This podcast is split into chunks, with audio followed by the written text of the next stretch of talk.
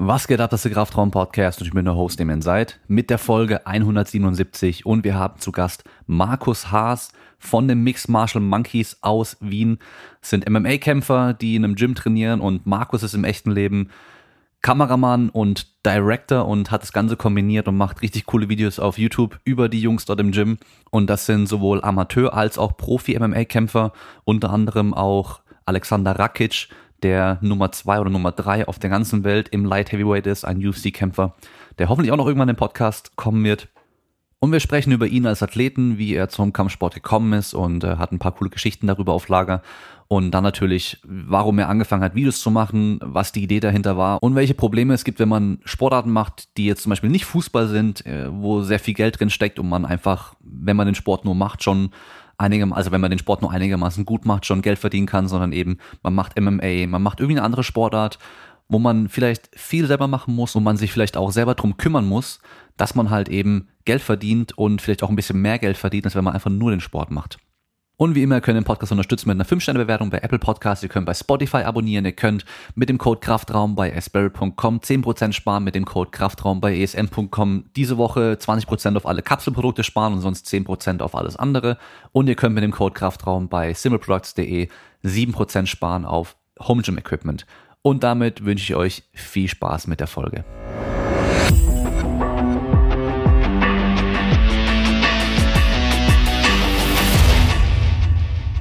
Und ich überlege jetzt mal, ich weiß gar nicht mehr genau, wann ich das erste Mal von euch ein Video geschaut habe, weil ich bei mir YouTube und alles ist halt nur englischsprachig. Ich gucke eigentlich nichts wirklich Deutsches und ähm, deswegen wird mir sowas auch in der Regel nicht angezeigt. Aber ich glaube, weil ähm, Alexander den Kampf hatte gegen, ich glaube, es war gegen Santos. Da war dann auch im, im Countdown, glaube ich, kam, also im UFC Countdown kam dann auch viel von ihm und dann habe ich auch viele Sachen von ihm auch geschaut gehabt und dann wurden mir, glaube ich, dann von euch Videos angezeigt. Ich bin mir nicht ganz sicher. Oh, das war vorher schon mal. Vielleicht ähm, bei Smith. Vielleicht bei Anthony Smith, da haben wir sehr viel gemacht. Ja, genau. Stimmt. Das war Anthony Smith. Genau, der Kampf. Und dann wurden mir Sachen angezeigt und dann habe ich äh, mal draufgeklickt, weil, ach, auf Deutschsprache gibt es da auch was. Ja, ganz cool. Dann gucke ich da mal rein. Ähm, und dann war es auch recht schnell, äh, recht unterhaltsam. Ich glaube, ich habe dann auch direkt als allererstes noch das Video gesehen, wo der Leo seinen ersten Profikampf hatte. Und ja.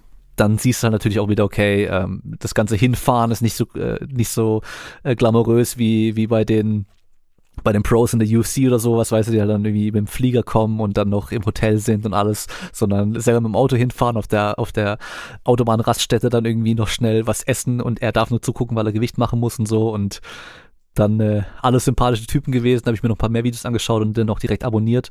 Und äh, muss auf jeden Fall schon mal sagen, richtig cool. Finde ich geil, dass ihr das macht, weil man sieht dann doch oftmals wenig einfach generell irgendwie aus den Bereichen, so, so Kampfsport, äh, Mixed Martial Arts und sowas. Ähm, auch hinter den Kulissen, was da abgeht, auch von den Leuten und so. so man sieht da meistens nur die Kämpfe und das war es dann eigentlich auch so. Ja, also eben weil man so wenig sieht, das war auch ein bisschen der Grund, warum wir das, warum wir das gestartet haben.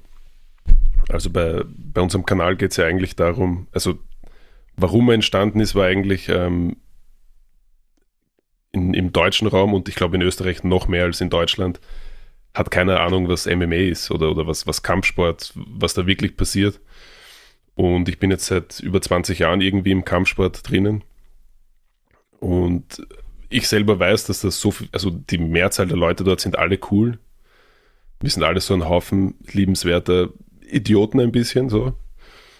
Und das wollte ich halt ein bisschen zeigen, dass es, dass es, dass es auch cool sein kann. Und ich wollte auch irgendwie versuchen, den, den Leuten, die das versuchen, professionell zu betreiben, die ein bisschen zu unterstützen.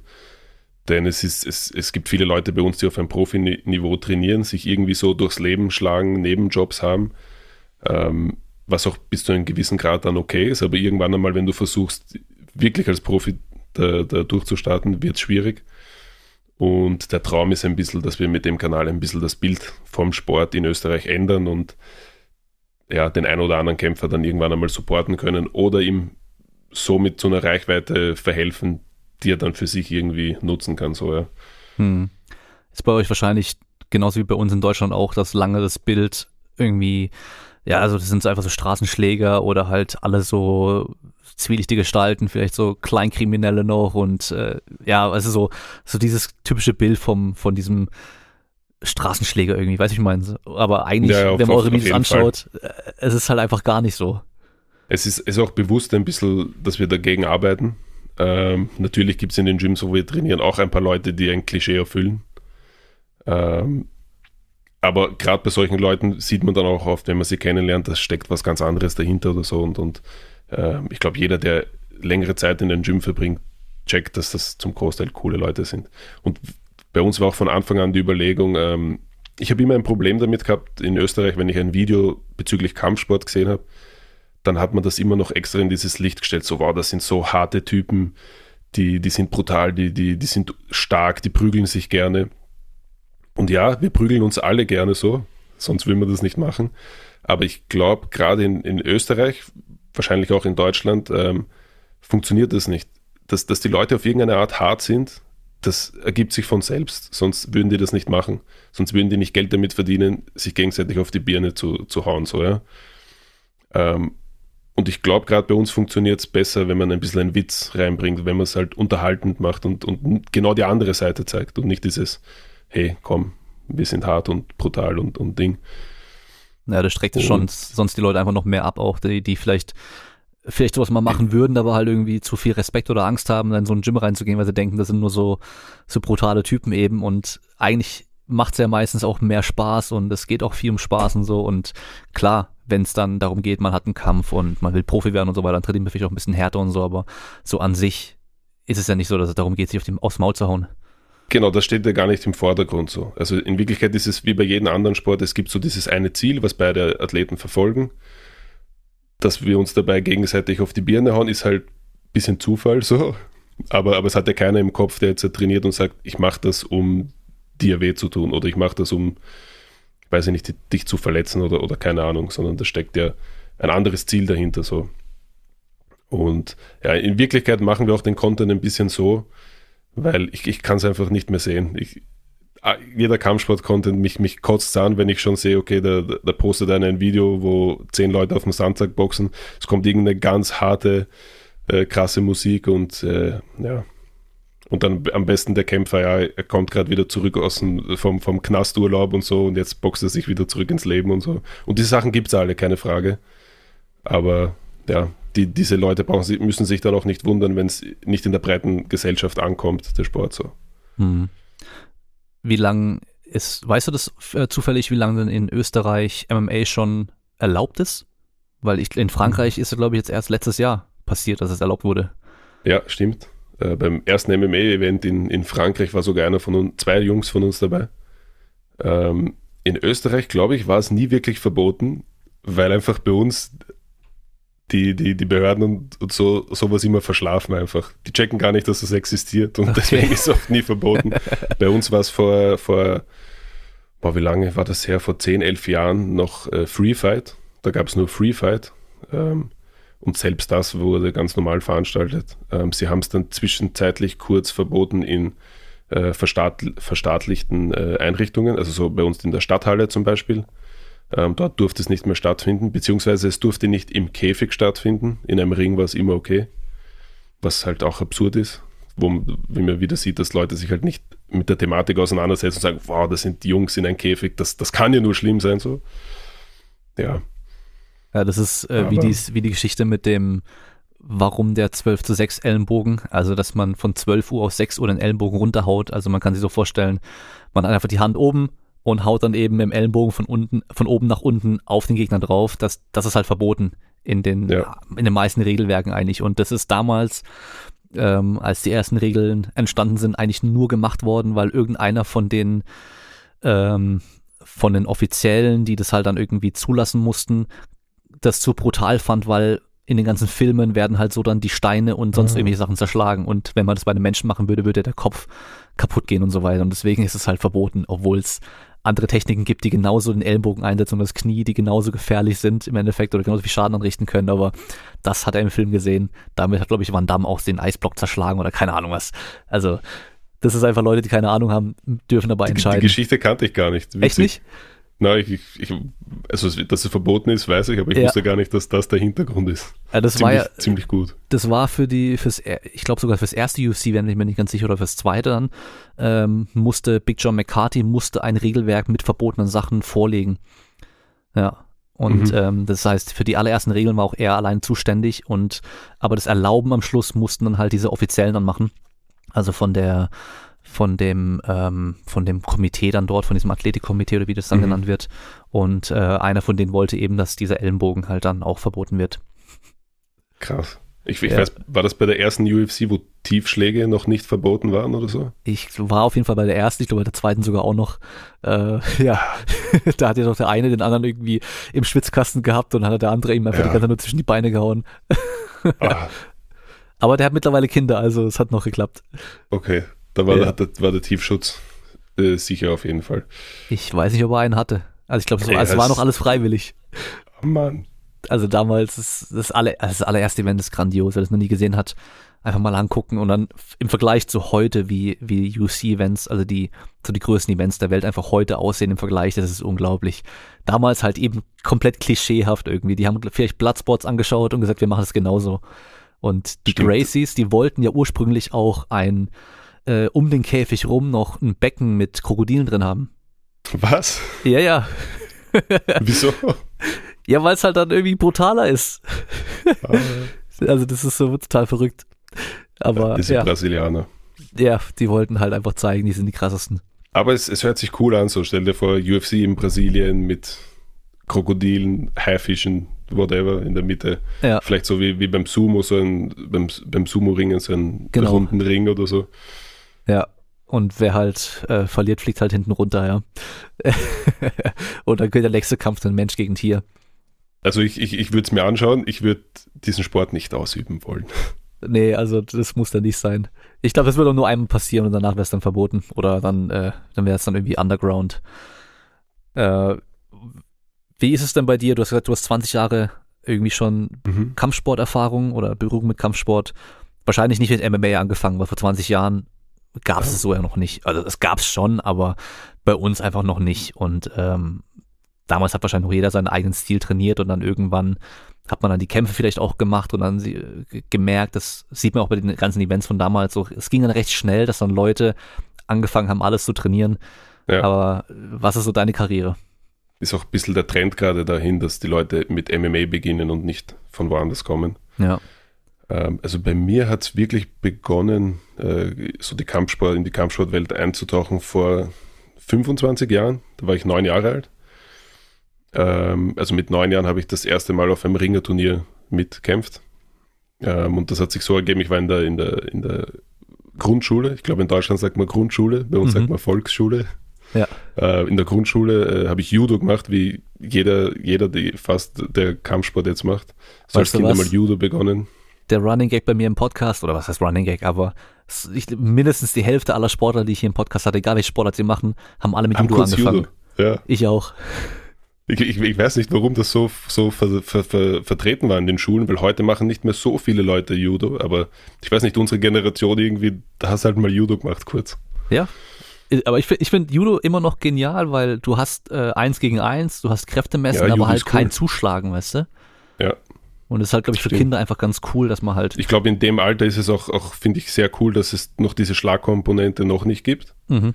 weil äh, Judo oder Ringen, finde ich, ähm, ist ein bisschen ein gewaltloserer Kampfsport. Denn wenn ich jetzt als Kind, wenn ich ringen konnte und ich habe in der Schule mich mit irgendjemandem zum Raufen begonnen, das Schlimmste, was passiert ist, ich habe ihm am Boden geworfen und mich draufgesetzt. So. Ja. Hätte ich in dem Alter boxen können, wäre es nicht so cool gewesen wahrscheinlich. Ja. Weil als Kind verstehst du auch nicht, dass es nicht cool ist, jetzt Leute zu boxen. So. Ja, Ja. Und dann hast du zum Und- Beispiel noch Karate, was bei uns früher auch viele gemacht haben. ja stimmt. Und da hast du aber halt nie eins gegen eins. Das war bei uns damals, die haben alle nur ihre Katas gemacht und Ah, ähm, okay. in die Luft geschlagen, Luft getreten. Vielleicht mal gegen irgendwie einen, einen Sandsack oder irgendwas, wenn es das gab, aber die meisten eben nicht. Also wenn sie halt Shotokan Karate gemacht haben. Das heißt, ich, das war bei uns in der Grundschule so, da gab es ein paar, die haben das gemacht und die dachten alle, sie könnten voll krass kämpfen. Aber sie konnten es halt nicht, weil sie halt nie gekämpft haben. Und äh, die Ringer und Judokas, die haben halt dann auf jeden Fall schon Erfahrung gehabt in der Richtung. Aber bei mir war es umgekehrt. Ich habe äh, eben mit neun Jahren zum Ringen begonnen und bis ich so 15 Jahre alt war, habe ich nicht verstanden, dass das Kämpfen ist. ich habe das nicht gecheckt, dass ich, dass ich kämpfen kann so. Ach so. weil, weil, also wir haben das halt von, von Anfang an war das irgendwie so Wettkampfsport äh, für uns und äh, weiß nicht, meine Freunde sind Fußball spielen gegangen und einer spielt Basketball und der eine Tennis und ich mache halt Ringen. So, für mich war das halt so ein Spiel oder ein Sport wie alles andere, bis ich wirklich zum ersten Mal so UFC oder Pride oder sowas gesehen habe. Und haben wir das angeschaut und sehe die kämpfen und, und auf einmal macht er ein Double Leg und ich so, hä? Die ringen ja alle. Und in dem Moment denke ich so, was? Ich kann kämpfen. ich kann kämpfen. so. Also ich habe dann die Bewegungen gesehen und das sieht man natürlich, dass Ringen drinnen steckt, aber ich habe bis dahin nicht so krass verstanden, dass Ringen kämpfen ist. Hm. Man hat doch immer die Vorstellung früher gehabt, bevor eben MMA aufkommen ist, dass auch wenn du Ringen oder Judo kannst, dass du mit den ersten zwei Schlägen K.O. gehst, bevor du quasi die Distanz überbrückst, um zu ringen oder Judo zu machen. Das waren immer diese Vorstellungen als Kind. Ja, aber du bist Ringer, aber was willst du machen, wenn der, wenn der Boxer dich schlägt oder so? Du bist K.O., bevor du bei ihm bist. Hm. Es waren immer diese, diese komischen Fantasiekonstrukte, die man hatte als Kind, wie, wie man sich als Kind halt kämpfen vorstellt. So, ja. Und genau, da habe ich mit neun Jahren zum Ringen begonnen. Also eigentlich zuerst mit Judo, wie fast jeder. Ich hatte den gelb-orangenen Gürtel. Das ist, glaube ich, der zweite oder so, den man bekommt. Ja. Und ich habe an und für sich Judo und die Bewegung und so immer cool gefunden. Ähm, ich war aber sehr aufgeweckt und ich habe das damals nicht verstanden, dieses, äh, wir mussten immer vor dem Training sich alle am Boden legen und verbeugen vor dem Training und da gab es immer so ein kleines Ritual. Ja. Ähm, ich habe keine Ahnung mehr, wie genau das funktioniert und ich habe das als Kind gar nicht verstanden, was das soll, warum ich das machen muss. Ähm, es war für mich immer sehr mühsam, einfach ruhig zu sitzen und ruhig zu bleiben und dem Trainer so zuzuhören. Und wir mussten auch immer für die Gürtelprüfungen die ganzen Namen auswendig lernen von den Griffen. Und ich habe es als Kind nicht verstanden. Ich wollte das nicht. Ich wollte einfach nur rangeln halt so. Und mein Vater war Ringer als Kind, also äh, wie, wie er halt so auch 12, 13 Jahre alt war, hat er ein paar Jahre Ringen gemacht. War jetzt nicht der, der, der krasse, krasse äh, Ringkämpfer so. Also ich habe ihn dann nach ein paar Jahren, glaube ich, schnell mal überholt. Aber hat als Kind ein paar Jahre gerungen, hat mir das erzählt und ich sage, hey, wieso mache ich Judo? Wieso gehe ich nicht dorthin, wo du als Kind trainiert hast? So. Und dann sind wir einfach dorthin gefahren. Äh, das ist ganz in der Nähe, wo ich wohne. Der Sportplatz, das ist für mich immer noch der schönste Sportplatz in ganz Wien. Das ist so, äh, da musst du über eine Brücke drüber gehen. Die Brücke geht über die Donau. Das heißt, der Sportplatz ist eigentlich wie so eine Insel mitten in der Donau. Und du trainierst und dann gehst du raus von, von der Halle und springst in die Donau, schwimmst ein bisschen. Also es ist wunderschön dort gewesen als Kind. Und am ersten Tag, wo wir dort waren, in diesem alten Ringerclub von meinem Vater ähm, gab es keine Kinder dort. Es waren einfach nur so alle um, um die 30 halt.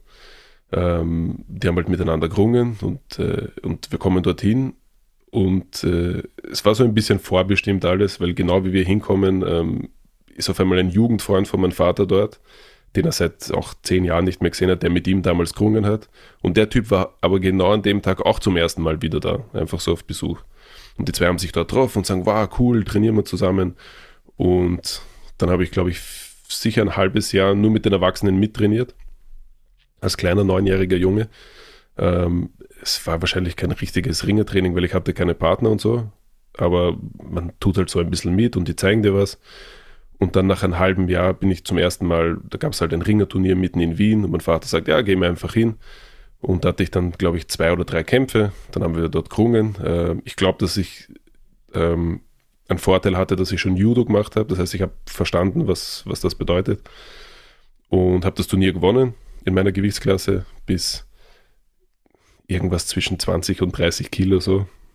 Also ganz, ganz die unterste Gewichtsklasse wahrscheinlich. Und dann haben die anderen Leute aus dem Ringerclub gesehen, hey, okay, Markus hat da mitgerungen und so, ich nehme mal auch meinen Sohn mit und der nimmt einen Freund mit und, und äh, bis zu dem Zeitpunkt hat es kein Nachwuchsringen in Wien gegeben, seit, seit 15 Jahren nicht mehr oder so. Es gab einfach kein, kein Nachwuchsringen und ja, dann mit der Zeit sind ein paar Kids dazukommen, dann waren wir so fünf, sechs Kinder. Äh, am Anfang war unser Trainer noch der alte Trainer von meinem Vater, wo er ein Kind war. Also es ist komplett äh, irre gewesen irgendwie. Und dann, glaube ich, zwei, drei Jahre später waren so viele Kids dort, dass wir im, im Kernteam, die Stammmannschaft, 43 Kinder hatten, so, die alle gerungen haben. Und nach, nach eben 10, 15 Jahren kein einziges Kind im Ringen in Wien, waren wir dann so eine Riesengruppe. Und so hat es irgendwie begonnen mit Ringen. Das habe ich dann gemacht, bis ich äh, 23 Jahre alt war, circa. Ähm, auch immer wieder mit Verletzungspausen teilweise oder manchmal Schule oder gerade in dem Alter mit 16, 17 hat man dann auch nicht mehr so viel Bock, jedes Wochenende irgendwo hinzufahren, sich halbnackt, verschwitzt mit irgendwelchen anderen Jungs äh, zu kloppen. So. Ähm, ja, aber eben diese, diese über zehn Jahre Wettkampfringen betrieben und auch in der Bundesliga gerungen. Ich war jetzt nie der beste Ringer in Österreich. Ähm, also, ähm, obwohl ich jetzt so tun könnte, als wäre ich der Coolste damals gewesen und so, aber ich, äh, ich war nicht schlecht. Ich war immer so in diesem oberen Drittel wahrscheinlich, aber es, es war, es wäre übertrieben, wenn ich jetzt sage, ja, ich war der krasseste Ringer überhaupt. Und dann irgendwann, ähm, ich glaube mit 23 hatte ich keinen Bock mehr zu ringen. Also ich habe schon immer Ringen trainiert, aber nicht mehr dieses Wettkampfringen. Ich war dann schon einmal in der Woche zumindest im Training und so ähm, und habe dann zum Boxen begonnen und habe es richtig cool gefunden. Ich habe so ein, ein halbes Jahr nur Boxen trainiert ähm, habe bei meinem ersten Sparring ein Double Leg beim Gegner gemacht. Also das, das, das Ringen hat mich begleitet. Na, der Typ hat es verdient so. also ähm, es war schon ein bisschen asozial von mir, aber ähm, ich habe es auch noch nicht ganz verstanden, was Sparring beim Boxen bedeutet. Ich, ich habe dort trainiert und der Trainer hat uns nach drei, vier Wochen hat er gefragt, ob wir mal sparen wollen. Äh, ich glaube, es war auch nicht die beste Schule dort, wo wir waren. Ähm, das war eben zwei Kollegen und ich haben dort begonnen. Wir waren drei Ringer, die sich gedacht haben, okay, wir gehen boxen. Ah, zwei Ringer und ein Fußballspieler, drei Freunde, wir gehen jetzt boxen. Und dann irgendwann fragt der Trainer so, hey Jungs, wer von euch ist ein Aspirant? Man hat niemand von uns gewusst, was ein Aspirant ist. Der, der, der Freund von mir neben mir erklärt mir, na, das ist ein Typ, der viel schwitzt. Sage ich, nein, das kann ich mir nicht vorstellen, Bro. ähm, dann frage ich so, was ist ein Aspirant? Er sagt, na, jemand, der vorhat, irgendwann zu kämpfen, so. Und ich sage, ja, irgendwann möchte ich schon kämpfen, wieso nicht? Sagt, okay, dann machst du Sparring mit, äh, mit dem, ich weiß nicht mehr, wie er geheißen hat, mit einem Jungen von uns, der ist Amateurboxer, der bereitet sich auf einen Kampf vor. Und ich dachte, so naiv wie ich damals war, ja, das wird so sein wie beim Ringen. Wenn, wenn zum Ringen ein Anfänger kommt und ich spar mit ihm, dann mache ich ganz locker, ganz cool, ich zeige ihm ein bisschen was, wie er sich bewegt, auf was er aufpassen muss. Ähm, und ich dachte, das wird halt so ablaufen. Er wird mich halt ein bisschen, ein bisschen boxen, aber es wird alles cool sein zu dem Zeitpunkt hat mir nie, noch niemand erklärt, wie eine Doppeldeckung funktioniert. Ich habe es ich auf YouTube irgendwo gesehen, was eine Doppeldeckung ist, so, ja. Und deswegen dachte ich mir, der Typ war ein bisschen kleiner als ich. Ähm, das wird schon cool. Das war gar nicht cool. Äh, der hat von der, vom, vom Gong an so auf mich eingeprügelt. Ich dachte, hey, Bro, was ist los? Ähm, also der wollte mich K.O. hauen, auf jeden Fall. Und ich habe ihm dann gesagt, hey, bleib cool äh, ich mache das zum ersten Mal, so, so beruhig dich ein bisschen. er sagt, ja, okay, und dann war es zehn Sekunden cool und dann hat er wieder halt voll reingehauen und dann habe ich ihm gesagt, hey, schau, du bist ein besserer Boxer als ich, aber du brauchst mir nicht K.O. hauen jetzt, du kannst besser boxen als ich. Also, was, was soll der Scheiß? Und dann ist es wieder ein bisschen gut gegangen, dann hat er wieder voll reinballert und dann habe ich gedacht, ja, okay, scheiß drauf. Und dann habe ich ihn, es war kein schöner Double Leg, ich habe ihn einfach aufgehoben und in die Ecke geworfen. Und äh, ja, war auch nicht so cool von mir, aber in dem Moment ist es halt so, ich war schon damals Kämpfer, ich war Kampfsportler und du hast einfach so das Gefühl, hey, der Typ will dich ausschalten und äh, ja, man reagiert halt dann einfach. Und ich weiß, ich habe ihn dann noch ein bisschen angebrüllt und gesagt, hey, schau, Boxen ist nicht alles, wenn du kämpfen willst, dann kämpfen wir, aber, aber was ist los? Dann war das Training für mich beendet an dem Tag. ähm, ja, aber ich wollte mich halt auch nicht K.O. hauen lassen, so und, und ich glaube, das heißt, gerade als Kampfsportler hast du das in, in dir drinnen so, du, du kannst halt auch nicht verlieren. Und es war auch ein bisschen asozial was, von, von ihm. Was, was soll ich machen? Ähm, ja, ich glaube, ein, ein Jahr später oder so konnte ich dann schon boxen. Dann bin ich, also dann war ich nicht mehr in dem Club. Dann bin ich extra zum Sparring in, in den Club zurückgefahren und wollte schauen, ob ich jetzt schon besser boxen kann als er. Und dadurch, dass ich ein bisschen größer war und mehr Reichweite, war es dann ganz okay. Okay. Aber das war mein erstes Boxbar.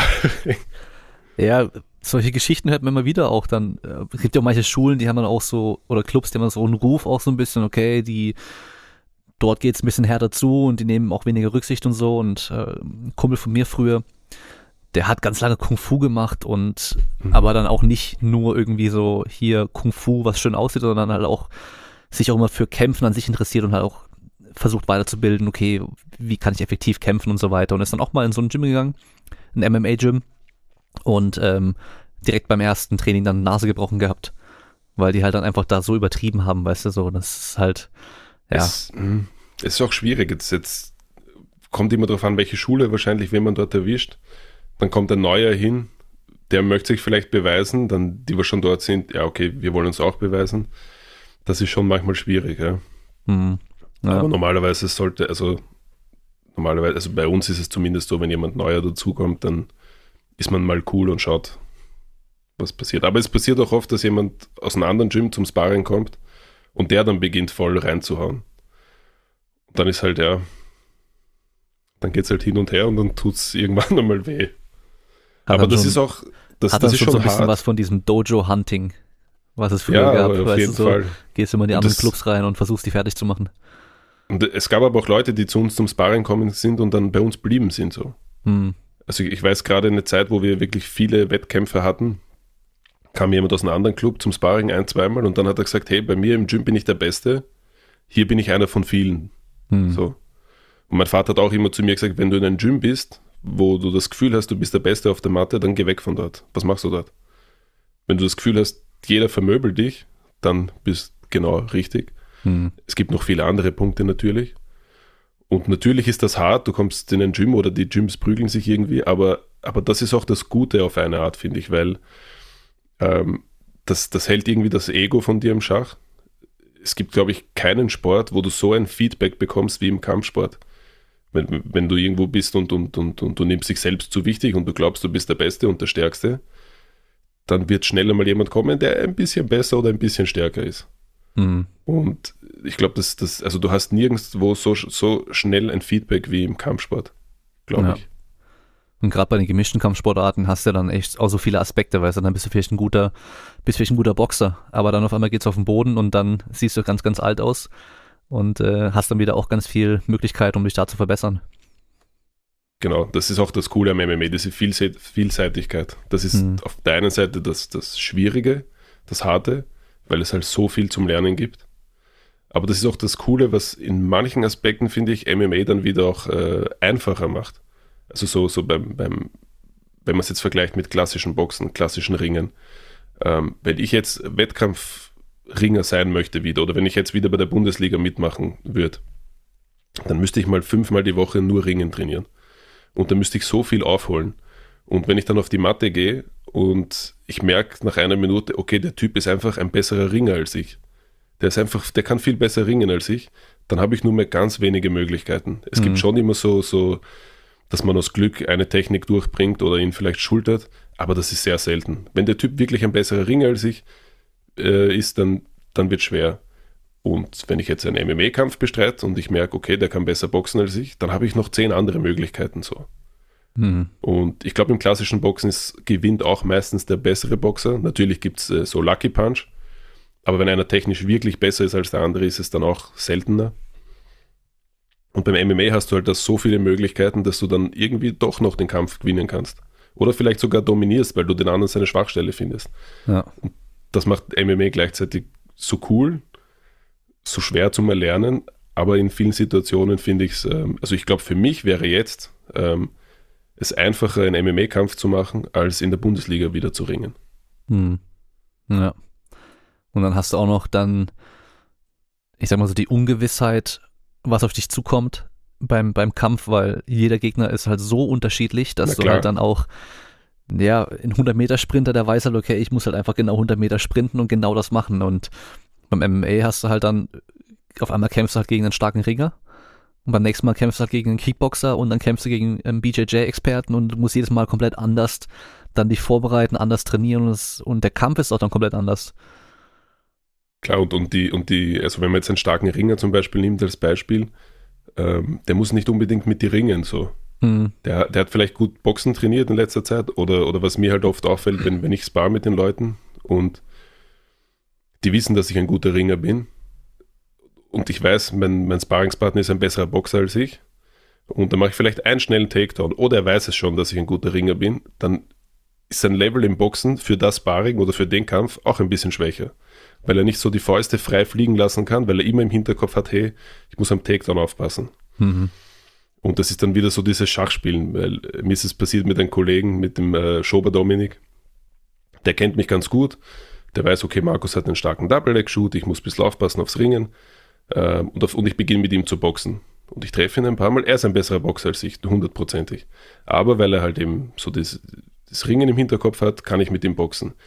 In dem Moment checkt er aber, okay, Markus konzentriert sich nur aufs Boxen ähm, und dann macht er plötzlich ein Double Leg bei mir. Und er hat mich runterbekommen. Und ich hatte die ganze Zeit so, ich bin der bessere Ringer, ich muss nicht auf das aufpassen. Ja. Aber wenn das Timing stimmt und dann, wenn ich als Ringer mal auf meinem Hintern land, dann tut das schon sehr weh. Also nicht körperlich, sondern psychisch. Dann hat er mich ein bisschen gebrochen, weil ich mir denke, wie, wie hat das jetzt passieren können? Mhm. Und dann so. macht der Boxer plötzlich beim Ringen einen, einen, einen Double-Leg-Takedown. So. Ja. Und dann ist das ganze Spiel komplett durcheinander wieder. So ein bisschen wie bei John Jones, als er DC dann auf den Boden bekommen hat. Ja, andersrum aber nicht. Also den, den, den Olympioniken im, im Ring.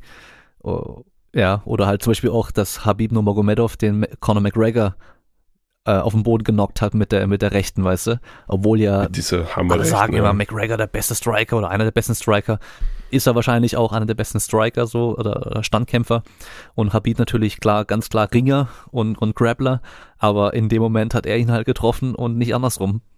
Ich glaube aber, dass das auch vom durch sein starkes Ringen kommt. Also da, man, ich habe den Kampf, wie jeder wahrscheinlich von uns, sich zehnmal angeschaut oder so. Ja. Also ich habe mir den Kampf wirklich oft angeschaut und der erste Takedown von Habib, ähm, dieser Single Leg von der Riesendistanz, wo er da reinshootet. Das ist unglaublich schnell, gell? ich glaube, also ich glaube, ist so eine Theorie von mir, dass dieser Takedown ihm ähm, fast schon egal war, in dem Sinne, ob er McGregor zu Boden bringt. Ja. Ich glaube, mit dem Takedown wollte ihm nur zeigen, hey, du bist in keiner Distanz sicher. Ja. Ich kann von irgendwo reinschuten. Und es war, er hat ihn dann zu, am Boden gebracht. Es war nicht zu easy und so, aber ich glaube, auch wenn er ihn mit dem Takedown nicht erwischt hätte, ähm, hätte das was mit Conor McGregor gemacht. Und es war auch ab dem Moment, hat Conor nicht mehr sein klassisches, diese Fäuste fliegen und dieses äh, super äh, unkonventionelle. Also sein, sein Striking war ab dem Moment ein Level runtergesetzt, habe ich das mhm. Gefühl gehabt. Und ich glaube, das war auch genau bei, diesen, bei, bei, diesen, bei dieser einen rechten. Äh, Habib bewegt sich davor ganz kurz, als würde er zum, äh, zum Takedown gehen, aber wirklich nur eine, eine Millisekunde, ganz kurz. Und ich glaube, dass Conor auch mit dem Takedown gerechnet hat, warum auch nicht. Ja. Man schlagt diese Rechte ein. Also es, da ist auch im Stand-up so viel passiert, wo das Ringen auch wieder eine Rolle gespielt hat, komplett irre. Und das ist halt die, eben dieses Schachspiel, von dem man immer redet und, und was man eben den Leuten hier versucht immer näher zu bringen. Die sagen, na, das sind einfach zwei Typen, die sich ohne Sinn und Verstand auf die Birne hauen. Ja, nee, also das ist, wenn man sich die ersten UFC-Events so anschaut, dann ja. Oder irgendwie ähm, wer war es, Dan Severn gegen, ich habe vergessen, wie der Japaner hieß, wo sie sich beide einfach nur im Nacken gepackt haben und äh, 20 Mal äh, ins Gesicht geschlagen haben. Äh, gleichzeitig. Koreaner, glaube ich, Hong Mang Choi. Nee, Hong Mang Choi ist der ganz große. Das war der Riese. Der andere. Da gab es auch so einen, einen, Kampf. Wie heißt denn der andere, wo die sich auch einfach, zwar beim Pride, wo sie sich gegenseitig halten und nur auf die Birne dreschen. Ja, das ist, glaube ich, ich, wir meinen wahrscheinlich das Gleiche. Das war ja dann okay, Dan Severn gegen, gegen diesen Japaner. Aber ist ja auch egal. Das, das hat natürlich echt was einfach nur von Prügelei gehabt und so. Und ja, ja. wenn du es dir heute anschaust, das ist halt einfach gar nicht mehr so. Also absolut gar nicht. Und äh, das Krasse ist auch heute, ja. wenn du jeden halbwegs, halbwegs guten Amateur nimmst, der wäre damals in der UFC gewesen, so. Ja, klar.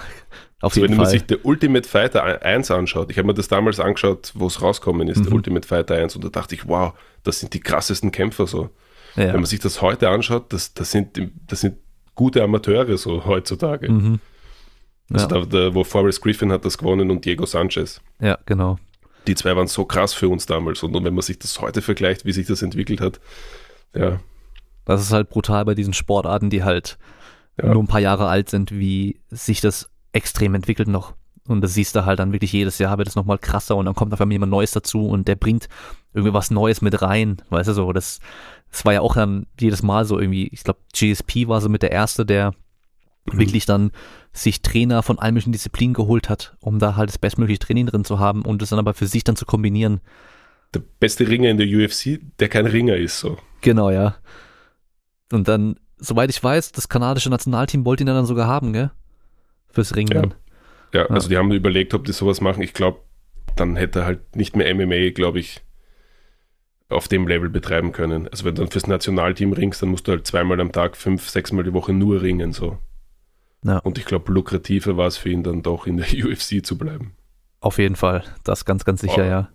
Außer er wollte einfach mal so dieses äh, Olympia-Feeling und zur Olympiade fahren oder so. Ja, wer weiß. Aber gut, zweifacher Champ, also in zwei Gewichtsklassen Champ und äh, mehrfacher Millionär und alles. Und jetzt äh, spielt er Captain America. Äh, nee, er spielt er den Gegner von Captain America bei Winter Soldier, glaube ich, war es Ja, doch. ja. Äh, in mehreren Marvel-Filmen hat er mitgespielt, also von daher, ich glaube, er kann sie nicht Alles beklagen. Ich glaube auch. Ja, richtig Und gut. es, wie du sagst, es gab immer so Leute wie GSP, die so komplett was Neues reinbracht haben. Für mich war das auch am Anfang der, der John Jones. John Jones war für mich der erste Ringer, der das Ringen komplett anders genutzt hat. Bis jetzt war es immer klar, okay, du bist Ringer, du bringst ihn runter und, und Ground and Pound, Submissions, whatever. Der hat sein Ringen so offensiv eingesetzt, um im Striking durchzukommen. Also John Jones war auch voll die, die Inspiration sicher in der Zeit, wo er gegen Shogun sich den Titel geholt hat und so. Hm. Und Ja. dann, was, was das wieder für ein Levelunterschied war. Ich erinnere mich, Maschida hatte den Titel und jeder sagt, okay, Maschida wird ganz lange den Titel haben. Niemand kann Maschida schlagen. Erster Kampf mit Shogun. John Jones, glaube ich, äh, äh, Joe Rogan, glaube ich, gesagt, die, äh, die Machida-Ära hat jetzt angefangen. Genau. Dann kommt Shogun und, und besiegt ihn sofort. Ja, Zweimal hintereinander. Und dann, okay, okay, aber jetzt Shogun ist jetzt sicher mal die nächsten Jahre Champion. Und ich damals, ich weiß, ich habe den zweiten Kampf von John Jones gesehen in, in der UFC. Und ein Kollege und ich haben gesagt, okay, der Typ wird irgendwann Champion, hundertprozentig. Und dann hat er gegen Shogun kämpft, eineinhalb Jahre, zwei Jahre später. Und wir haben beide gesagt, okay, der wird Champion, aber noch nicht jetzt. Shogun ist noch eine Nummer zu groß für ihn. Ja. Da hat Shogun einfach vorgeführt. der hat komplett demoliert. Das war unglaublich. Also das, das Brutale war ja, der hat ja, die, gut, die Gewichtsklasse war relativ alt. Das waren ja schon relativ Ja, viele, stimmt. die dann auch alt waren, so, die auch aus Pride gekommen sind und so weiter.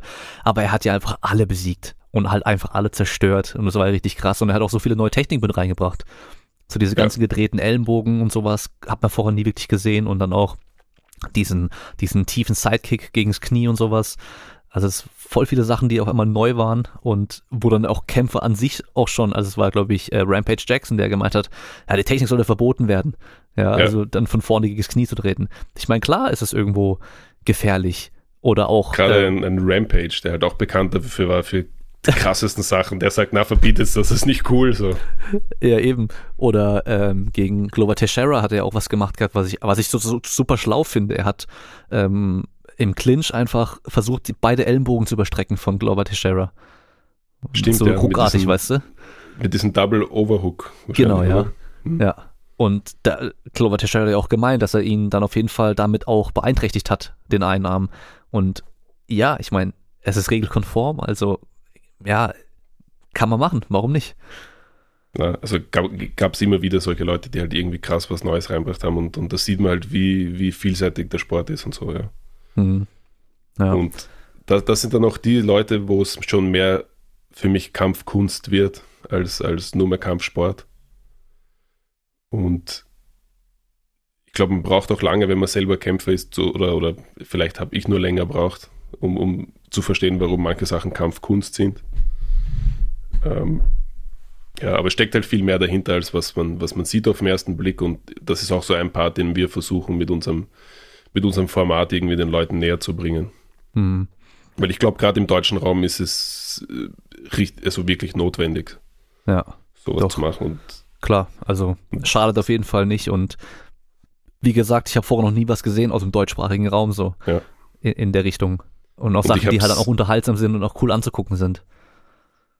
ja, also das, das war von Anfang an das Ziel, okay, das muss irgendwie unterhalten, es soll jetzt kein, keine, kein Doku-Format sein, es, hat- es hat schon so ein bisschen dokumentarische Züge teilweise, aber es hat uns auch einfach angepisst, so ein bisschen, ähm, also ich, seit ich zum Ringen begonnen habe, höre ich von Trainern oder von irgendwelchen Funktionären, Betreuern immer, ah, die Zeitung schreibt nicht über uns und das Fernsehen berichtet nicht und von dort keine Unterstützung und da und das habe ich jahrelang gehört, bis ich dann immer gesagt habe, hey, okay, aber wieso macht ihr das nicht selber einfach so?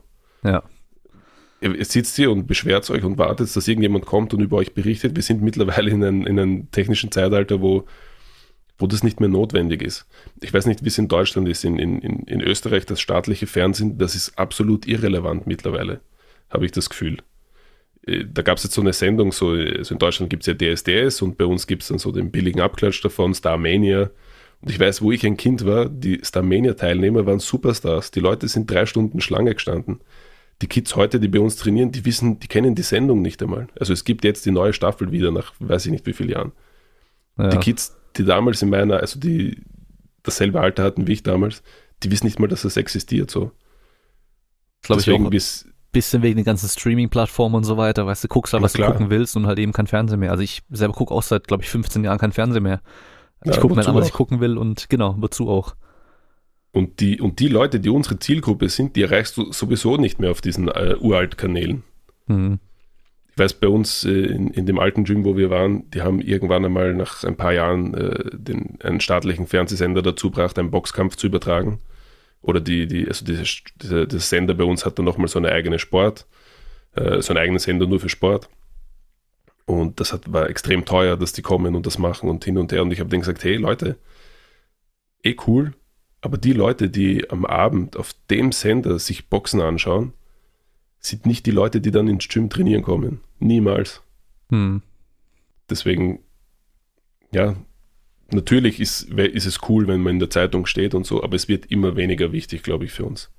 Ich glaube, es ist noch, es ist noch so ein Prestige-Ding und es macht vielleicht Sinn für Sponsoren oder so, weil die Sponsoren halt auch viele Firmen noch ein bisschen aus der älteren Zeit kommen und wissen, ah, wenn morgen mein Sportler in der neuen Zeitung steht, sehen das wieder so und so viele Leute, ich packe ihm mein Logo auf den Rücken und so. Aber zum Glück für uns ist es immer selbstbestimmter halt so. Mhm. Nicht, nicht ja. nur für Sportler, sondern auch für Musiker oder alle anderen Arten von Künstlern so. Ja. Ja, doch, da ändert sich, glaube ich, einfach generell viel. Also auch bei den ganzen Musikern, Labels und so weiter werden langfristig unwichtiger werden. Es gibt so viele äh, mhm. äh, mega erfolgreiche Künstler, die dann einfach alles selber machen.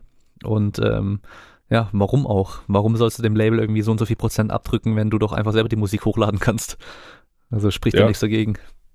Klar, und vor allem, wenn die ähm, halt nicht so viel, so viel extra noch liefern, was du nicht selber auch machen könntest. Ja.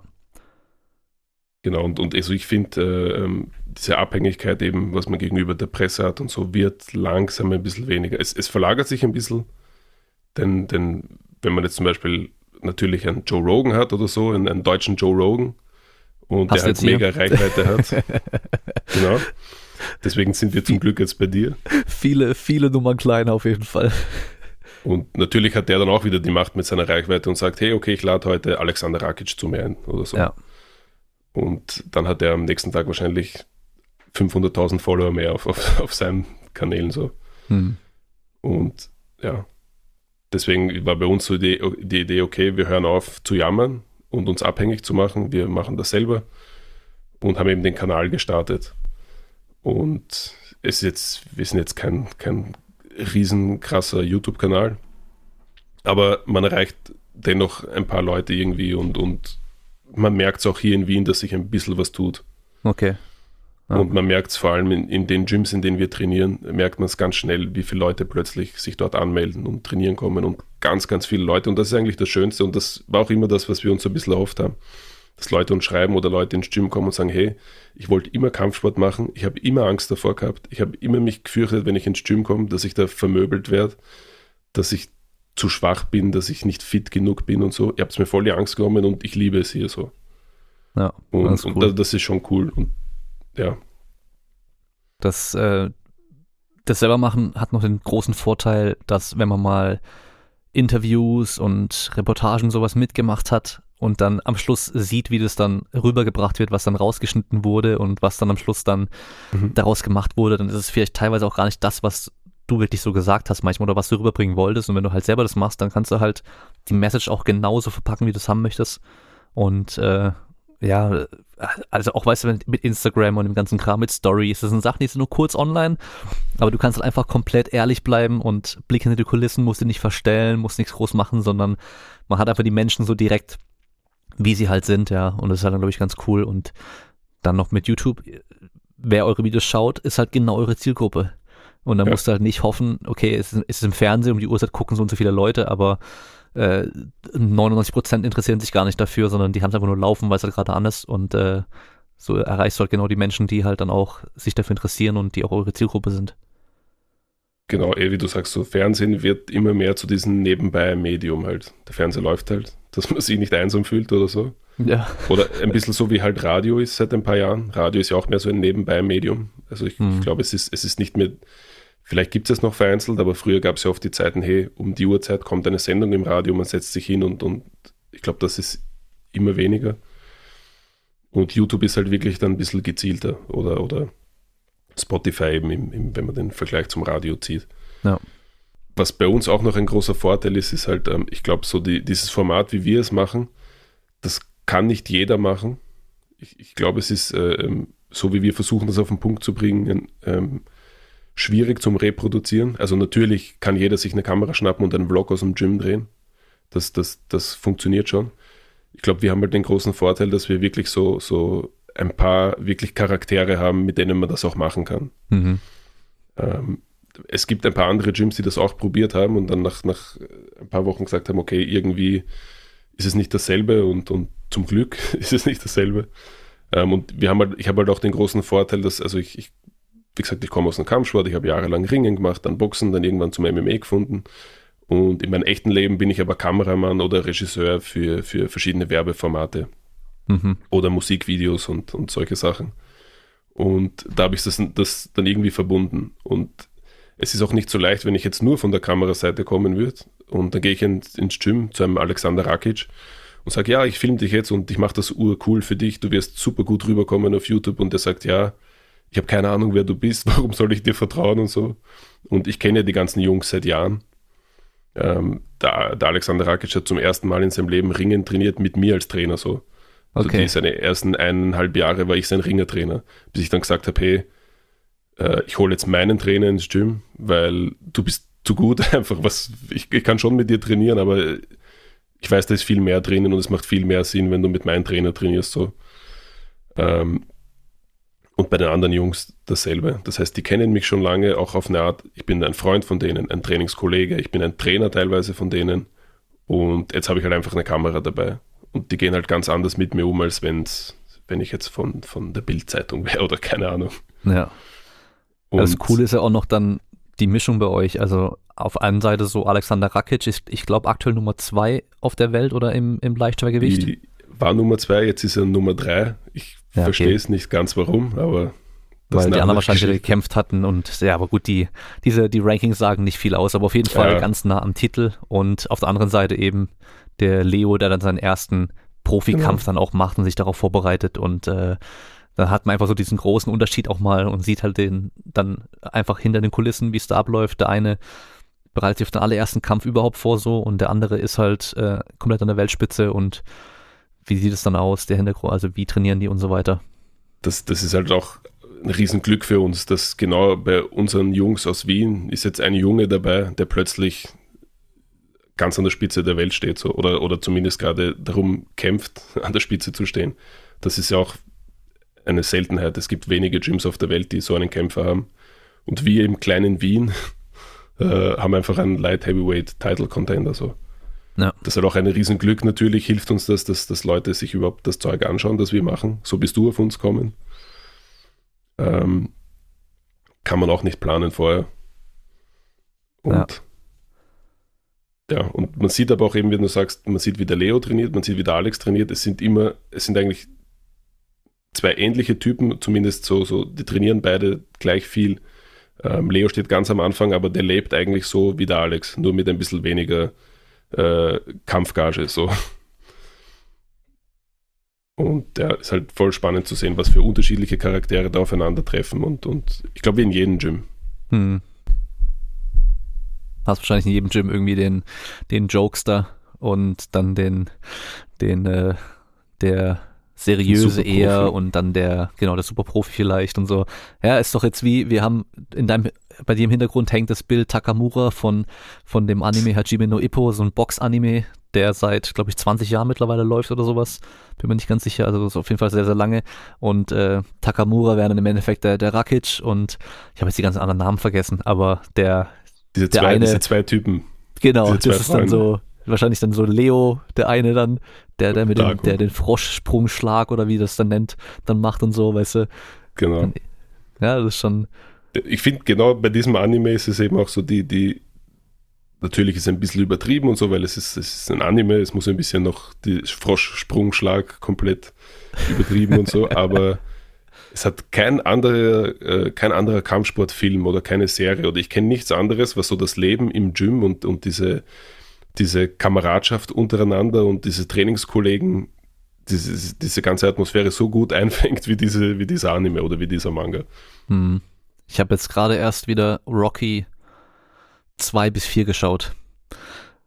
Und das ist, das ist halt einfach so, so übertrieben, ey, und so, so unrealistisch eigentlich. Aber die Leute feiern diese Filme, ich glaube, weil die halt Kult sind. Und damals, damals waren die wahrscheinlich geil, aber ich habe meinem Vater letztens erst noch gesagt, so, hey, eigentlich die Filme sind echt schlecht. eigentlich ist sind halt, die es ist Filme halt echt schlecht. Storytelling. Ist halt einfach Ja. nur das Storytelling cool. Also es ist halt diese, diese, ich glaube, das ist auch ein Ding, warum Leute Kampfsport mögen. Es ist halt diese klassische Heldenreise. Ja, das Du hast stimmt. einen ja. Underdog, du hast einen Underdog, der aus dem Nichts kommt und, und dann die Spitze der Welt erklimmt. So, ja. Hm. Das ist halt ganz klassisches Storytelling und deswegen funktioniert es. ja. Oder Karate Kid. Karate Kid ist, ist ja, genau dasselbe eigentlich. Karate Tiger Aber. Karate, Karate Tiger, Bloodsports, Ja. American. Shaolin. Hast du Ja. American Shaolin noch, noch, kennst du das noch? Klar. Und ich habe jetzt äh, letztens erst äh, Never Back Down geschaut. Ich glaube, der heißt The Fighters auf Deutsch. Von 2006 oder 2008 irgendwie, wo sie auch MMA machen. Sie so Ja. untergrundmäßig auch kämpfen, aber Aber, aber ist das, ist, es, es gibt, es gibt einen, der heißt Never Back Down und dann gibt es einen, der heißt Never Surrender. Never Surrender ist ja der alte Kickboxer, glaube ich, mit, mit Van Damme auch, oder? Das ist, glaube ich, Never Mhm. Surrender. Na, dann verwechsel ich vielleicht. Es gibt einen MMA-Film, der auch irgendwie so heißt. Ja, Never Back Down. Und da gibt's aber drei Teile mittlerweile auch. Okay, na, ich meine, also Never Back Down, das war jetzt auch nicht der beste Film, aber da gab es einen, der noch richtig, richtig schlecht war. Mit, der hat mitgespielt äh, GSP, BJ Penn, Anderson Silva, ich glaube Rampage, Mashida. Echt? Das war der schlechteste MMA-Film, den ich in meinem Leben je gesehen habe. Aber das war nicht Hier kommst du Boom, oder? Nein, nein, das war noch, noch viel früher so. Okay. Ja, krass. also in der nee, Zeit, wo Anderson Silva, glaube ich, gerade Forrest Griffin geschlagen hat und so. Okay, nee, das sagt mir gar nichts. Das, Die ich- haben bei King of Queens haben viele von denen mitgespielt. Genau. Buzz, mit Buzz Rutten, noch und so auch. Frank Trick, glaube ich. Ja, und äh, Dan Henderson, der dann Und die Zähne Rampage. vorne rausnimmt. Ja, das, das ist so Randy cool, so cool, die Folge. Ja. ja, ja, richtig gut.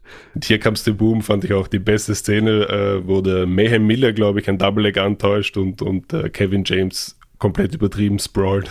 Das, das, ja. Das, Boah, das war schon okay. Es war auch ein bisschen ein, ein bisschen ein dummer, blöder Film teilweise, aber das war schon cool. Aber da Ja. gibt's diesen einen MMA-Film, ich werde das raussuchen und schicken. Das tut weh, das anzuschauen. Also, okay, muss ich da mir dann geben. Ah, das ist ganz schlimm. Da geht es um einen Typen, der halt auch so Untergrundkämpfe macht. Aha. Sein bester Freund ist GSP und den ruft er immer an und äh, bittet ihn um, um Rat und so. Und das Schlimmste bei dem Film ist, jeder Kämpfer, der dort kämpft, bekommt äh, eine Frau an seine Seite. Okay. Und das ist dann halt für die Zeit, wo er Kämpfer ist, bei denen seine Partnerin. Und wenn du einen anderen besiegst, bekommst du seine Frau auch dazu. okay. Und Okay. am Schluss, am? Schluss kämpft er gegen Anderson Silva und dann da- und BJ Penn hilft ihm auf einmal. Das ist komplett wir und komplett irre und äh, ich weiß nicht, wer dafür Geld in die Hand genommen hat, diesen Film zu produzieren. Oh Mann. Also, Richtig, richtiger Trash, aber Trash ist auch manchmal ganz, ganz okay. ja, wenn es dann halt witzig ist, ja. Was ja noch äh, richtig cool ist, ist Kingdom, die Serie. Ja, ich habe ich es mir nicht angeschaut, ähm, Ah, aber ich habe schon sehr, sehr viel gehört davon, dass es cool sein soll. Die lief ja in den USA auf irgendeinem Kanal, glaube ich, und ähm, ich habe mir die zum Glück mal runterladen können. Und die ist aktuell, glaube ich, auf dem amerikanischen Netflix zu sehen. Und die ist richtig cool. Und da spielen halt auch immer wieder, also einer von den Jonas Brothers spielt da mit. Aber macht's auch echt gut. Und ähm, oh fuck, wie heißt denn der? Frank, Frank irgendwas spielt den Coach, das ist auch sein Vater. Frank Mir? Nee, ähm, ist ein Schauspieler, der aber früher Oh, auch mal okay, geboxt hat und ähm, äh, ziemlich, ziemlich fit ist. Natürlich auch mit, nach, mit Unterstützung, nenne ich es mal. Ja. Ähm, und dann hast du aber halt auch äh, Joe Daddy Stevenson ist im Gym mit dabei und Ah, ist dann okay. Coach und ein Kämpfer und ähm, der erste Kampf von dem einen Jonas Brother ist dann gegen Cap Swanson und äh, Okay, ich glaube cool. Diego Sanchez kommt mal drin vor. Also weißt du, so ganz viele von den Kämpfern sind dann auch mit dabei und die Kämpfe sind aber gut gemacht.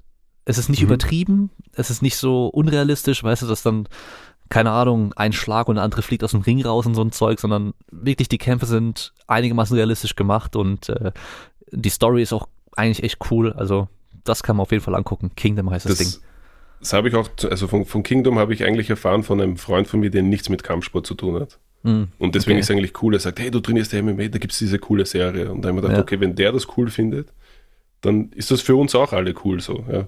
Ja, auf jeden Also Fall. Also, da liefen, glaube ich, Petitionen, dass, die, dass es auf Netflix kommt. Weil die Leute das Wirklich? halt ja, sehen wollten und äh, so geil fanden, die das damals halt gesehen haben. Ich glaube, es lief auf Discovery oder irgendwie sowas. Auf irgendeinem Sender lief das halt auf jeden Fall. Und das war, glaube ich, ein Sender, den auch nicht jeder gucken konnte. Also irgendwie Mhm. so, weißt du, das heißt, am Anfang haben es nicht so viel gesehen, aber alle, die es gesehen haben, haben es voll gefeiert. Und ähm, das heißt auch, also klar, das einmal, ein- auf der einen Seite das MMA-Zeug ist natürlich cool, aber ist halt in der Story gut verpackt. Ja. Das ist theoretisch nur nebensächlich. Nur das Setting ist halt ein MMA-Gym und äh, die Family wichtiger. halt da drin und so und das ist aber halt geil gemacht. Ja, das, also dass die Story und das alles cool ist, das ist im Endeffekt viel wichtiger. Natürlich freue ich mich als MMA-Nerd, wenn die Kämpfe auch gut choreografiert und alles sind. Naja, Aber, aber die Story muss halt, muss halt passen. und und muss das ist Kampfsport am Ende des Tages. Wir erzählen alle eine Geschichte einfach. Ja, genau. Und da muss ich gestehen, seit ich angefangen habe mit MMA schauen und auch noch echt Fan geworden bin und so weiter, Ja, sind die ganzen Kampffilme, die dann Ja. rausgekommen sind, auch die älteren und sowas, boah, die kann man immer schlechter gucken, weil das halt immer, äh, immer schlechter einfach ist und so, was ich denk- denkt, so, boah, komm, also Ja. so unrealistisch und übertrieben und immer noch die Sachen aus dem Westen sind auf jeden Fall noch schlechter als die ähm, aus irgendwie aus China und so, weißt du, die ganzen Mhm. Filme. Also ich weiß nicht, kennst du eher- noch Flashpoint mit Donnie Yen ich bin von mir nicht sicher. 2007? Na, glaube ich. Weiß ich nicht, müsste ich. spielt er so ein Detective und sowas und ähm, gehen halt gegen so einen Drogenboss und sowas vor und da sind auch viele 1 zu 1 Kämpfe und halt auch mit Armbar und mit Takedown und mit Ground and Pound und allem drum und dran. Aber Mhm. auch ziemlich geil gemacht, weißt du? Also auch echt ganz cool gemacht so. Ich fand den coolsten so ein bisschen Actionfilm, wo es halt eben noch so ums Kämpfen geht. Äh, ähm, The Man from Nowhere. Ein südkoreanischer Film. Der Sich auch Titel schon sagt über mir was, aber habe ich auf alt. jeden Fall nicht gesehen. Ich werde das schicken. Das, also das, das, den habe ich durch Zufall gefunden und das war, also die, das Kämpfen ist jetzt nicht hyperrealistisch so, MMA-mäßig, aber es ist einfach schön anzuschauen. Und ich finde auch diese alten Kung-Fu-Filme, das ist natürlich nicht richtiges Kämpfen, ja. aber wenn die Choreografie gut ist und das richtige äh, Athleten sind, so äh, äh, Artisten einfach, Ja. schaue ich es mir trotzdem gerne an. So. Also diese ganz alten Jackie Chan-Sachen oder Ja, ja. dann, dann, ich weiß nicht von welchem Jahr der Film ist, Ong Bak. Hat jetzt Ong nichts Bak mit war Kung mega. Fu zu tun. Aber in der Zeit, jeder will auf einmal Thai-Boxen in Wien. Jeder bei uns will Thai-Boxen trainieren. Und der Film war halt auch einfach gut choreografiert und es war auch teilweise Trash, wenn man sieht, die Leute, man hat halt, alle haben solche krassen Frisuren, damit sie einen Helm drunter verstecken können und so. Ja. Aber der Film hatte so ein eigenes Flair und so ein eigenes Feeling, dass es so Bock gemacht hat, das anzuschauen. ja, die Action war halt brutal und vieles war halt echt, was sie da gemacht haben. Und Ja. äh, da gab es dann noch ein paar Filme. Der eine hieß ähm, Born to Fight. Mhm. Weiß nicht, ob du den gesehen hast, der kam dann irgendwie, der kam zwei Jahre spätestens nach Ong Bak raus. Also die, die haben alle versucht, diesen Ong Bak-Hype mitzunehmen. Ja. Und dann kam der Film eben raus und ähm, da waren so krasse Stunts mit dabei. Und im Abspann siehst du halt, wie sie die Stunts gedreht haben teilweise. Also wirklich irgendwie zwischen zwei LKWs runterfallen und unten wurde er fast überrollt von dem einen LKW und so ein Zeug und wird vom fahrenden LKW oben runtergekickt, weißt du, und fliegt dann irgendwie, keine Ahnung, viele, wie viele Meter runter auf den Boden, verfehlt die Matte und also brutal, weißt du, also die haben da echt die gestörtesten Sachen gemacht und äh, da war halt Thailand für ein paar Jahre irgendwie, was so Action anging, ganz, ganz vorne mit dabei. Ja, es ist, glaube ich, generell, also wenn man, wenn man so Kampfsport oder Kampffilme betrachtet, auch diese alten Sachen, die aus Hongkong kommen sind, das, der asiatische Film immer cooler gewesen ein bisschen als der amerikanische. Wenn, wenn man sich die, wenn man die Filme vergleicht heute in den amerikanischen Filmen wie jetzt, äh, weiß nicht, Avengers oder so, wenn, wenn eine ja. Kampfszene ist, du hast halt ganz viele Schnitte, du siehst gar nicht, was passiert, wenn die kämpfen. Ja, ja. Weil die Schauspieler halt auch keine Kämpfer sind, die können halt nicht kämpfen. Mhm. Und das ist auch okay, weil jetzt ein, ein Schauspieler so gut kämpfen zu lernen, das macht halt gar keinen Sinn so. Und bei diesen asiatischen Filmen, besonders bei den alten, hast du bei den Kampfeinstellungen keine Schnitte drinnen, weil die halt wissen, wie sie sich bewegen. Und was halt auch dort äh, dazu kommt, die, die haben halt die Zeit auch gehabt. In Amerika machst du die Szene fünfmal und dann muss es im Kasten sein. Ja. Und äh, wenn man sich anschaut, alte Jackie Chan-Filme, der, der macht irgendwelche krassen Bewegungen oder balanciert eine Leiter auf dem Kopf. Und äh, die Leute fragen ihn, wieso kannst du das? Und er sagt, ich kann das nicht. Wir haben das hundertmal probiert, bis es dann funktioniert hat. Ja. Das wird in Hollywood niemand zulassen oder im deutschen Raum im Film oder so. Viel dass du teuer, einfach drei. Tage das, genau. Und deswegen sind die Sachen auch cool und man, man, man sieht dort halt auch, eben es gibt keine Schnitte und äh, der Typ dreht sich fünfmal im Kreis und äh, bei, bei Ong Bak oder, oder so zum Beispiel. Und das macht es irgendwie als Kämpfer, finde ich, auch interessanter. Ja. Auch wenn es jetzt nicht viel zu tun hat mit echten Kämpfen, so, ja. Ja, aber das äh, motiviert ja und bringt dann viele doch dazu, irgendwie Bock drauf zu haben und damit anzufangen. Also mit Ongbak war das bei mir halt echt genau das Gleiche. Ja. Ich habe in meiner Garage einen Boxsack rumgekriegt und so ein Zeug und ähm, habe halt Tekken gezockt und wollte wie Eddie Gordo durch die Luft springen und Salto machen und so ein Zeug. Hab's mit meinen Kumpels auch trainiert und geübt und dann kam halt Ongbak raus dann wollten wir die ganzen Sachen auch noch können, weißt wir du? Wir müssen Thai-Boxen lernen. ja, weißt du, die, diese, die, die Bewegung, die er gemacht hat, haben wir dann auch nachgemacht und so ein Zeug. Ja. Aber es hat halt einfach Bock gemacht, es war halt geil. Und ich meine, ein paar Jahre zurück, glaube ich, war das auch, hat auch, haben auch Filme wie Karate Kid äh, oder, oder ja. Karate Tiger voll den Karate-Boom ausgelöst in, in Amerika. Damals wollte jeder Karate machen, so. Ja. Wieso gibt es keine Fall. guten Ringerfilme? Dann kommen alle zu mir Ringe. Warte mal, Ringerfilme? Nee, fällt mir nichts ein, muss ich sagen. Es gibt einen Hollywood-Film, einen ganz alten, äh, der heißt Vision Quest. Den okay. habe ich als Kind angeschaut. Also den gibt es mittlerweile gratis auf YouTube. Ja. Ähm, okay. So ein ganz, ganz alter Film. Ich glaube, dass sogar der Soundtrack von Madonna damals war oder so. okay. Und ich habe mir das als Kind so oft angeschaut, ich wollte ringen wie der Typ. Mhm. Bis ich dann irgendwann checkt habe, der kann gar nicht so gut ringen. ja. Ähm, aber ja. Äh, jetzt kommt Ein ja guter, guter Ringerfilm war Foxcatcher, aber ist halt kein, kein, kein Film, der. Also, wenn man sich den Film anschaut, da spielt Channing Tatum die Hauptrolle und Mark Ruffalo. Okay. Die haben beide ein paar Monate mit dem amerikanischen äh, Nationalteam im Ringen verbracht, um Ringen zu lernen. Und für, mhm. für, dafür, dass sie Schauspieler sind, haben sie richtig gut Ringen gelernt. Okay. Und das, war, das ist cool zum Anschauen, aber es ist halt ein Film, das ist kein schöner Film. Also man okay. ist, ist ein, ein, nach einer warmen Begebenheit, ein, ein, Drama. Ich will nicht spoilern, aber wenn okay. man sich den Film anschaut, fühlt man sich nicht gut auf jeden Fall. Aber das Ringen ist gut. Okay, immerhin. Ja. Und jetzt kommt ja dann irgendwann mit äh, Chris Hemsworth kommt äh, der Hulk Hogan Film. Wirklich? Ja. Geil. Und Chris Hemsworth ist jetzt so muskulös wie noch nie für den nächsten Tor und für den Hulk Hogan Film. Stimmt, und der ist ein richtiger Hulk Hogan-Verschnitt eigentlich, wenn man sich anschaut, das passt, passt gut, oder? Ja, ja, vor allem jetzt sieht er halt echt brutal aus. Also da hat sein Hollywood-Training jetzt richtig gut angeschlagen. Ähm, oh Mann. Und dann kommt jetzt noch ein Film ähm, über Mark, The Smashing Machine Kerr. Okay. Ich meine, da also gab es ja früher immer die Smashing Machine, diese fette Doku von ihm, glaube mhm. ich, oder? Vor, wie lange ist das her? 15 Jahre oder so? Ja, genau. Das war so diese erste Doku von einem MMA-Kämpfer, wo jeder, mhm. wo man zum ersten Mal Ground and Pound gesehen hat und so und jeder, wow, ja. das Smashing Machine, was für ein Typ. Ja. Und über den kommt jetzt auch noch dann die, so die, die Biografie dann als Film raus. Da sind die auf jeden Fall dran. Okay, krass. Ich bin gespannt, ob das dann einen MMA-Boom aus, auslöst, aber ich glaube, heute also, ist auch ein bisschen anders mehr MMA-Boom als durch Ronda Rousey und Conor McGregor wird es, glaube ich, nicht geben durch so einen Film. Ja, stimmt, stimmt. Und ich, mittlerweile ist es eh immer mehr am Kommen. Wir dürfen uns eh gar nicht mehr so viel beschweren. Es dauert halt immer ein bisschen länger im, im deutschen Raum, dass etwas wirklich ankommt. Und ich glaube, spätestens dann die, die, die Generation von unseren Kids wird es dann schon ganz, ganz Breitensport werden. So. Hast du denn gemerkt, dass äh, Ben Askren als MMA-Kämpfer oder ehemaliger MMA-Kämpfer auch einiger, also schon hoch angesehen. Er wurde lange als bester Kämpfer außerhalb der UFC angesehen und hat dann in der UFC, ja, geht so performt, sag ich mal. Äh, vielleicht ein bisschen Pech gehabt gegen, gegen Masvidal, da genau ins Knie reinzurennen, aber dass er jetzt den Kampf gegen Jake Paul gemacht hat und da sehr, sehr schlecht aussah. Wo man aber auch sagen muss, man hat davor auch generell schon gesagt, er ist der schlechteste Striker überhaupt in der ja. UFC. Also der schlechteste Boxer, den es eigentlich so gibt. Und er hat dann halt einen Boxkampf gemacht und wurde ausgenockt. Hast du der, da Sprüche anhören dürfen dann von Bekannten und so als MMA-Kämpfer? Mm, eigentlich gar nicht, weil ich glaube, die Bekannten, die mit MMA nicht viel zu tun haben, an denen ist es auch vorübergegangen. Und die anderen Leute, die aus dem Kampfsport sind, wissen eh, dass es irgendwie, die wissen eh, was da passiert ist. Ich glaube, es hat uns allen sehr wehgetan.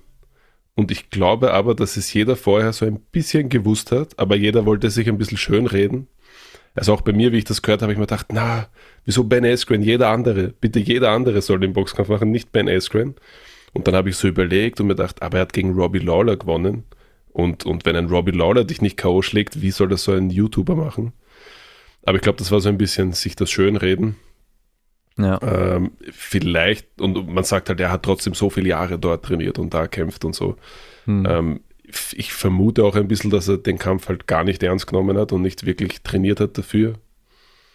Ja. Ähm, schwierig. Ja, schwierig. Ich, ich, ich kann es ihm nicht verübeln. Äh, der hat mehr verdient als in seiner ganzen MMA-Karriere wahrscheinlich. Ja, also deswegen äh, hol dir das Geld und ich meine, Tyron Woodley kämpft als nächstes gegen ihn jemand, der immerhin, was äh, Athletik angeht, auf jeden Fall mhm. auf einem ganz anderen Level ist wie Ben ja. Askren, also ein super Athlet. Natürlich jetzt auch wieder ein bisschen älter und hat die letzten vier Kämpfe waren es, glaube ich, verloren, aber man muss auch sagen, gegen vier mhm. ultra krasse Typen hat er verloren. Ja. Und er war selber auch Champion und hat halt auch einige Leute hart ausgenockt und hat richtig, richtig Power. Mhm. Also natürlich auch nicht der beste Boxer, das auf jeden Fall auch nicht. Er ist halt auch ein Ringer, der halt aber einfach glaub, Athletik und Power hat. Ja, aber ich schätze in Tyrone Woodley ein, dass der ähm, nicht so gerne verliert wie ein Ben Askren. Hört ja, sich blöd an, weil, weil keiner verliert gerne. Aber der Ben Askren hat das schon hinter sich nach diesem Masvidal K.O. Okay, man kann auch verlieren, es ist, ist eh okay. Und der Tyron Woodley ist, glaube ich, schon so ein Typ, dem sein, sein Bild in der Öffentlichkeit so krass wichtig ist, dass er sagt, ich will das nicht verlieren. Hm. Glaube ja. ich. Weiß ich nicht. Doch, denke ich auch. Also der hat jetzt auch das so. Angebot gegen bei Mayweather, Mayweather zu trainieren, was er ja auch okay. annehmen wird, hat er, glaube ich, gesagt sogar. Das heißt, mit einem der besten Boxer trainieren überhaupt, die es gibt. Also von daher, ja. Bin ja, der gespannt. Mayweather-Fight war jetzt auch nicht das, was sich alle erwartet haben. Nee, auf jeden Fall nicht. Aber, Aber das, das wollte ich mich vorher noch ansprechen. Und zwar, ähm, für alle, die es nicht mitbekommen haben, ähm, Mayweather so, man muss schon sagen, mit der beste Boxer aller Zeiten ja, eigentlich. Auf jeden Fall. Also komplett ungeschlagen. Wahrscheinlich der beste defensive Boxer, den es überhaupt gab. Wurde in seiner ja. Boxkarriere so selten getroffen und war nie in Schwierigkeiten, was äh, im, also während den Kämpfen, sag ich mal, ähm, hat gegen Logan Paul, den YouTuber, gekämpft. Der hatte fast 20 Kilo mehr als er mhm. und ist äh, fast 20, ist, glaube ich, fast 20 Jahre jünger als er ist ja. sehr athletisch, muss man auch sagen. Also ja, die zwei Logan Brüder sind beide auf jeden Fall athletisch, das auf jeden Fall. Und ähm, Logan Paul war auch ein ordentlicher Wrestler, also ein ordentlicher Ringer auch gewesen in High School, College, weiß ich gar nicht, glaube nicht. Ich glaube, College hat er eh abgebrochen gehabt mit YouTube dann. Äh, auf jeden Fall, die haben dann acht Runden waren es dann äh, geboxt und ja, ich habe zum letzten zu meinem Kumpel auch gesagt, ich glaube einfach, dass halt Mayweather einfach nur das für die Kohle halt einfach locker mit dem ein bisschen geboxt hat. Mhm, schon hier und da mal kurz gezeigt hat, so, okay, du triffst mich halt nicht, wenn ich nicht will. Und ich kann dich treffen, wenn ich will. Aber ich habe halt gehofft, dass er ihn einfach ausnockt. Ja. Weißt du? Aber dann habe ich halt auch mir überlegt, so, okay, okay, jetzt warte mal. Wenn Michael Jordan mit irgendeinem Promi jetzt so eins gegen eins Basketball spielen würde in der Öffentlichkeit, mhm dann würde der halt auch nicht von Anfang an voll hart spielen, sondern würde ihn halt einfach mitspielen lassen. Mhm. Und mhm. Ronaldo im Fußball genau das Gleiche, weißt du? Der würde ihn halt auch mitspielen lassen. Warum soll er den halt, warum soll er 100% gegen den machen und den halt einfach komplett schlecht aussehen lassen? Was bringt's ihm so? Und ja. ich glaube, da war es genau das Gleiche. Aber weil es halt Kämpfen ist, erwartet man, okay, der ist voll krass und der andere halt nicht. Der macht ihn jetzt voll fertig. Und ich ja. glaube, das ist der große Unterschied, weil es einfach Kämpfen ist und es irgendwie auch in unserer Natur auch irgendwo liegt, weil es, dass man halt dann denkt, der Stärkere macht den einfach dann fertig.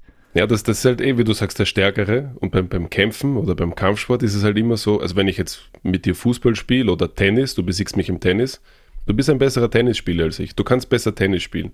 Wenn wir gegeneinander kämpfen und ich verliere, dann bist du einfach stärker als ich. Du, bist, mhm. du kannst nicht besser kämpfen, also du kannst nicht besser ringen, nicht besser boxen. Du bist der Stärkere von uns. Wären ja. wir beide auf einer verlassenen Insel und wär's jetzt um Leben und Tod gegangen, hättest du gewonnen. Alle Kokosnüsse für dich. So. Ja. Ich glaube, dass es das ein bisschen ist, halt kämpfen. Der ist stärker, der, der kann nicht besser Schach spielen als du oder so, sondern der ist einfach stärker als du und dieses Bild in den Köpfen, okay, die haben jetzt gegeneinander gekämpft und der hat ihn nicht K.O. geschlagen, das heißt, der ist gar nicht so viel stärker als er. Aber ich glaube auch, dass es so ist, wie du sagst, dass der, dass es auch ein bisschen Publicity-Arbeit ist und so und, und ähm, kein Sportler in der Öffentlichkeit wird einen anderen komplett deklassieren so. Und vielleicht gab es auch irgendwie, weiß ich nicht, ich weiß nicht, was da im Hintergrund alles mitspielt, wer wie viel Kohle bekommt und, und hey, streckt die Fernsehzeit auf, auf wie viele Runden haben die gekämpft, hast du gesagt? Acht Runden? Acht Runden, ja. Okay, wenn ihr acht Runden durchmacht, dann, dann haben wir noch mehr Werbegeld. Ich weiß, ich habe keine Ahnung, ob es sowas gibt oder nicht, aber beim Conor McGregor-Fight war es ähnlich für mich. Da habe ich die ganze ja. Zeit das Gefühl gehabt, dass er ihn verschont hat, bis zu dieser zehnten Runde oder was das war. ähm, ich fand es ein bisschen schade, dass der Kampf abgebrochen wurde, weil es so gehypt wurde. Ich hätte den Conor gerne am Boden liegen gesehen, wenigstens, weil er wurde im Stand ausgezählt. Und ich ja. glaube, er hätte schon weitermachen können. Nicht, weil ja. ich Conor nicht mag oder so, aber so wie die den Kampf äh, angepriesen haben und so, hätte ich gerne ein richtiges Knockdown gesehen, wenigstens. So. Ja. Aber ja, das hätte ich halt gern gesehen, aber wer bin ich, das mir zu erwarten von, ja. Und ja. vielleicht war es da auch ein bisschen so und es ist, ja, schwierig zu bewerten. Ich, ich, ich bin mir bis heute nicht sicher, ob, äh, weil es ist immer die Rede davon, sind solche Kämpfe gut für den Kampfsport oder nicht. Ähm, ich glaube, es ist ein bisschen zweischneidig. Ich, ich bin mir nicht sicher, ob es gut ist oder nicht. Ähm, es nimmt ein bisschen so das Rampenlicht von, von anderen Sportlern weg die es halt eher verdient hätten, große Kämpfe zu machen. Aber ähm, wer, wer, wer kann das bestimmen so? Wenn die Leute das sehen wollen und die Leute bereit sind dafür zu bezahlen, dann wer kann sagen, ja, das ist unfair? Klar ist es unfair, aber ja, ich, wenn ich das Geld hätte, würde ich mir einen Ferrari kaufen und, und kann niemand anderes sagen, ja, aber es gibt doch, VW hat es auch verdient, dass du um dasselbe Geld zehn Autos kaufst, so von denen. Na, ich möchte aber das sehen und dann hat irgendwie der, der, der, in dem Fall der Kunde oder der, der Zuschauer hat halt recht. Ja. So. Ja, ähm, klar, es ist halt, wenn, wenn das Ding gekauft wird, dann ist es halt das auch wert scheinbar. Und ja, also wir, wirtschaftlich. Mayweather hat 30 Millionen scheinbar bekommen für die Werbung auf seinen Shorts. Ja. Das musst du dir mal vorstellen. Wahnsinn. Das kriegen MMA-Kämpfer heute noch nicht mal, weißt du? Ja. Für ihren Kampf komplett an sich. Ist halt irgendwie auch krass und ähm, ähm, aber kann man, dann, Costa, kann man dann kann man dann sagen, die, na, also äh, heute habe ich was gelesen, dass er den Kampf abgesagt hat, weil der Dana ihm gedroht hat mit, weiß ich nicht was. Ja, also es war wieder so ein bisschen komisch. Also Dana hat den Kampf irgendwie ähm, schon angekündigt, obwohl noch gar kein Vertrag zustande gekommen war und äh, Paulo Costa hat eben den Kampf nicht gemacht und er hat aber gemeint, dazu noch, ähm, er möchte halt wie ein Main-Event-Kämpfer bezahlt werden, wenn er Main mhm. Event kämpfen soll. Mhm. Und was Dana jetzt halt wirklich dann am Schluss dann auch einfach gesagt hat, so, weil dann Paulo Costa nämlich noch gemeint hat, warum verdient Logan Paul gegen Mayweather, warum verdienen die so viel Geld, warum verdienen wir so wenig? Und dann hat halt Dana irgendwie gesagt, ja, okay, hättest du halt vor zehn Jahren mit YouTube angefangen und hättest halt Millionen von Followern, dann würdest du auch so viel Geld verdienen. Und da ist am Schluss halt doch auch was dran, weil es ist einfach nur ein Produkt, das halt verkauft wird. Das meine und ich, ja. Das ist halt natürlich eine, eine, auf einer Seite sehr, sehr schade, weil halt natürlich die Kämpfer ihr, ihre Gesundheit auch aufs Spiel setzen und halt so viel Zeit da reinstecken und ähm, ja, man hört immer noch heute noch Stories von Kämpfern, selbst in der UFC, die halt nicht genug Kohle mhm. mit dem Kampf verdienen, um überhaupt die Kämpfe bezahlen zu können. Und die zahlen halt noch drauf, weißt du, und ähm, das ist in der also, größten Organisation der Welt. Und dann ja, hast du natürlich Kämpfer hier in kleinen Organisationen, die verdienen halt gar nichts mehr so. Ja, auf und, jeden Fall. Äh, ja, aber es ist halt mit allen anderen Sportarten genau das Gleiche. Klar, der Fußballer verdient sau viel Kohle. Egal, wo der spielt fast, solange ja. er in der ersten Bundesliga spielt, verdient gut Geld und hast du andere Sportler, Leichtathleten, keine Ahnung was, die verdienen halt nix. Ja. Ganz, ganz halt wenige so verdienen, dieses, was die halt Follower haben. Ja, das ist halt diese Sportlichkeit gegen Wirtschaftlichkeit. Ja. Auf sportlicher Sicht war, ist, ist der Kampf vielleicht jetzt nicht super attraktiv wirtschaftlich gesehen halt schon. Und ähm, dass jetzt ein UFC-Kämpfer so wenig verdient, dafür kann ja ein, ein, ein Jake Paul oder Jake Logan oder Logan Paul, mhm. dafür kann der ja nichts eigentlich, dass, dass die UFC nicht mehr bezahlt. Ähm, es ist ungerecht natürlich, aber, aber ich glaube, dass, dass, dass das sich nicht gegenseitig bedingt so. Ja. Der verdient so viel und das, warum bekommt der nicht mehr? Ähm, ja, wieso bekommt ein Fußball im, im Jahr 100 Millionen und ein Arzt nicht so? Ja. Weil es einfach ein anderer Markt irgendwo ist. Und das kann das, das ist natürlich nicht fair, aber, aber ja, es, sind, es ist halt, es ist halt ein anderes Spiel einfach. Und ich habe das, ich bekomme das so oft bei uns auch mit im Training, dass, dass Sportler oder, oder so diese, diese Profis, meiner Meinung nach gibt es Profi und Profi. Also es gibt mhm. Leute, die Profi kämpfen, aber halt bei weitem nicht davon leben können. Und dann gibt es Profis, die wirklich, das, das ist ihr Hauptberuf. Dass so diese Halbprofis quasi ähm, sagen, ja, ich trainiere fünfmal die Woche, zweimal am Tag, ähm, ich bekomme für einen Kampf 600 Euro.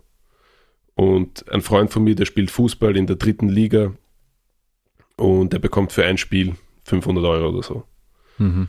Oder im Monat oder keine Ahnung. Und der muss nicht so hart trainieren und der muss das nicht machen und so. Und äh, sage ich ja, aber es zwingt dich ja keiner dazu. So. Warum? Warum soll oder, oder da geht es auch oft um Förderungen, die sagen, hey, Fußball wird dort gefördert und da gefördert und Ding.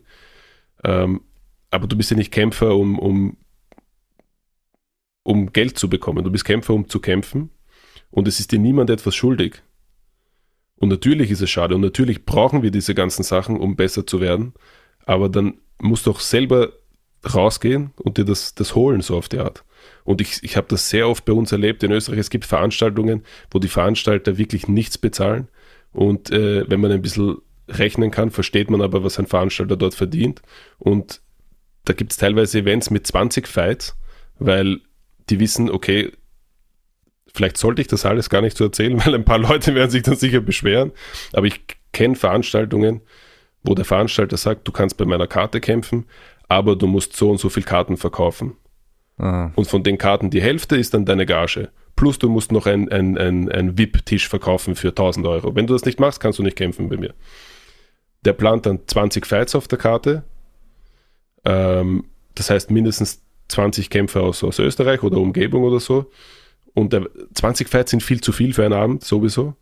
Aber der muss so viele machen, weil dann weiß er, ist die Halle voll. Weil jeder von denen bringt 30 Leute mit. Hm die, die, die Amateurfights oder die, die bekommen gar nichts auf der Karte. Ein paar Leute bekommen 200 Euro. Vielleicht bekommt das Main Event 1000 Euro. Wenn man ein bisschen rechnen kann, weiß man aber, was der Typ dort einnimmt. Und die Leute sagen ja, was soll ich machen? Besser als gar nicht kämpfen. Ich sage, nein, es sollte keiner von uns dort kämpfen. Es sollte niemand kämpfen dort. Oder macht eine eigene Veranstaltung. Ich weiß, das ist alles scheiße und das ist alles nicht fair. Okay? Aber niemand ist dir was schuldig so. Warum soll ich dir Geld geben dafür, dass du kämpfst? Du willst ja kämpfen so, ja. Und so ist leider die Realität bei vielen Veranstaltungen. Und solange die Leute aber dort kämpfen, wird das auch immer so sein, ja. Hm. Und es ist zum Glück heute durch Social Media und diese ganzen Sachen wird es immer ein bisschen einfacher, dasselbe in die Hand zu nehmen und selber zu veranstalten. Hm. Und ich weiß, es ist schwierig jetzt. Äh, ich bin eigentlich immer auf der Seite von den Kämpfern. Was, was, was mir, für mich immer ein Problem ist, ist halt so diese, diese Opferrollen. Zu sagen, hey, das ist, das ist gemein und das ist Ding. Stimmt. Aber es wird doch nicht besser so, wenn wir einfach warten, dass es besser wird so. Ja. Ja. Und ich glaube, dass das MMA gerade in Österreich nicht so einen Stellenwert hat und nicht so in der Gesellschaft ankommt, ist zum großen Teil, äh, ist zum, zum größten Teil unsere eigene Schuld wir als MMA-Szene sind selber schuld, dass wir nicht dort sind, wo wir sein wollen. Weil einfach 90 Prozent von uns das auch nicht nach außen tragen, so wie, wie wir könnten. Und äh, darauf warten, dass jetzt die Fernsehstationen und Zeitungen zu uns kommen. Na, dann geht's halt dorthin und sagt, hey, schaut's, wir machen das. Oder ja, ist ein bisschen ein, ein, ein schwieriges Thema, glaube ich, aber ähm, ich bin auch der Meinung, dass viele Veranstalter und auch die UFC viel zu wenig bezahlt. Und ich glaube auch, dass die in vielen Bereichen mehr zahlen können. Und äh, gerade in der UFC sollte das möglich sein. Und ich finde, gerade in der UFC ist, ähm, Wenn ich jetzt als frischer Kämpfer, ich bin jetzt in Österreich, ich trainiere ein paar Jahre, ich bin 18, 19 Jahre alt, ich denke okay, ich werde Kämpfer und dann schaue ich in der UFC und sehe, okay, ich muss jetzt mal zehn Jahre trainieren, um dorthin zu kommen und dann kann ich noch immer nicht davon leben. Mhm. Das ist die schlechteste Werbung für den Sport, die es gibt so.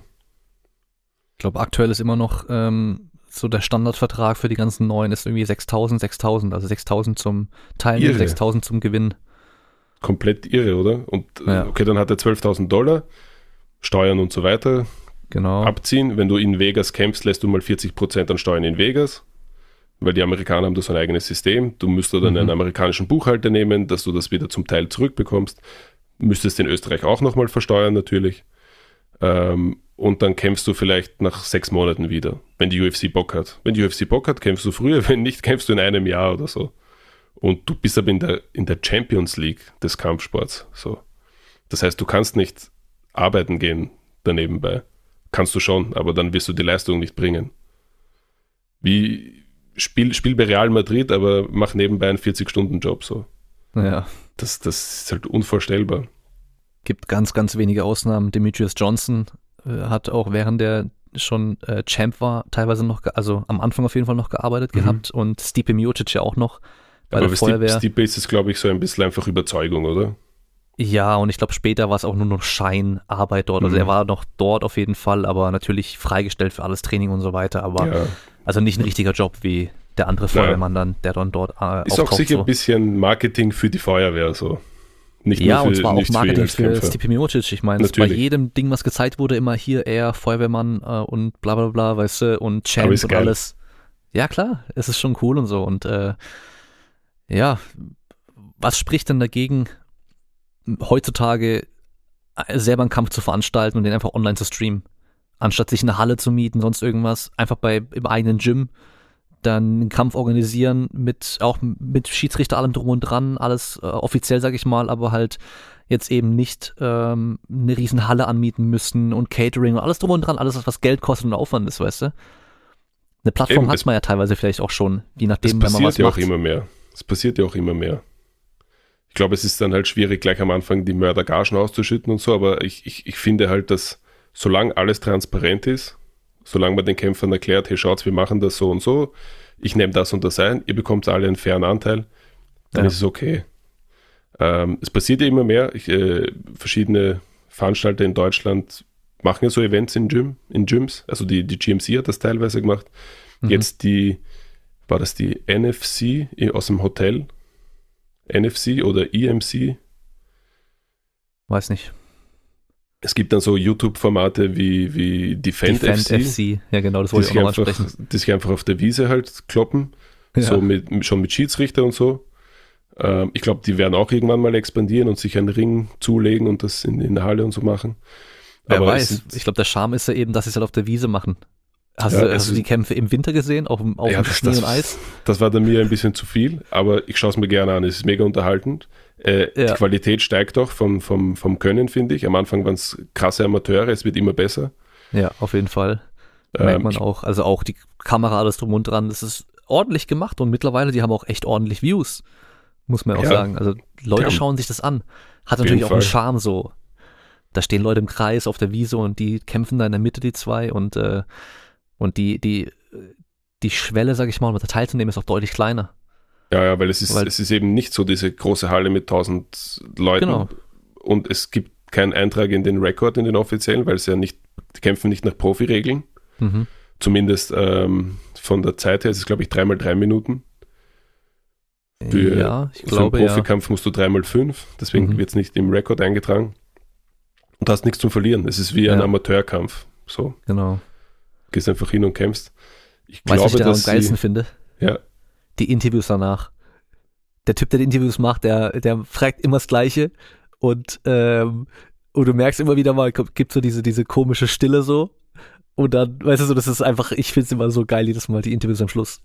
Ich glaube, das ist halt auch ein bisschen bei uns im Kampfsport gibt es, ähm, also zumindest bei uns in Wien so, wenig Leute, die äh, Kompetenzen in anderen Bereichen haben.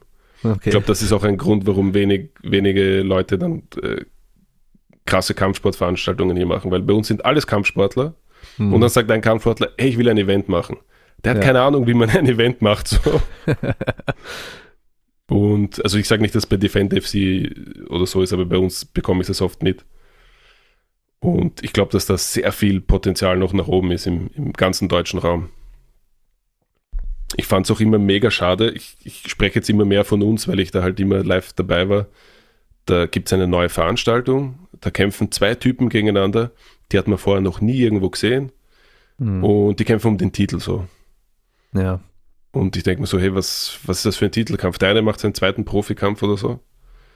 Und jetzt zum ersten Mal die NFC macht das, glaube ich, so, dass die für, dass, dass die ein Turniersystem haben.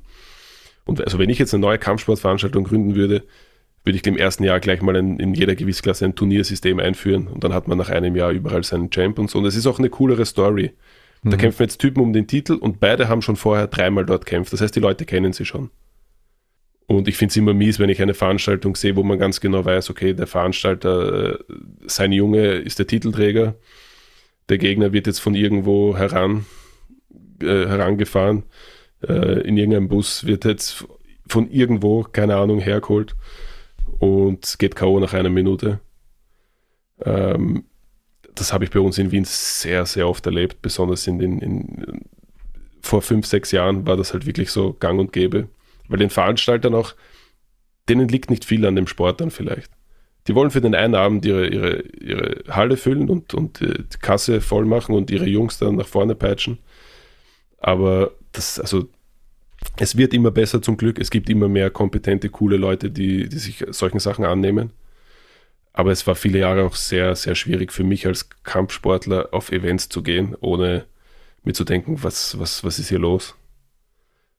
Also manchmal hat es mir echt ich habe mich geschämt, ein Teil von dieser Community zu sein, so vor zehn Jahren in Wien auf einer Kampfsportgala. Hm. Weil man einfach so gesehen hat, okay, das sind, wenn, wenn ich jetzt Kinder hätte oder ich bin jetzt so Familienvater und ich denke mir, ah, heute schaue ich mir mal Kämpfen an, dann bin ich nach zehn Minuten weg aus der Halle dort.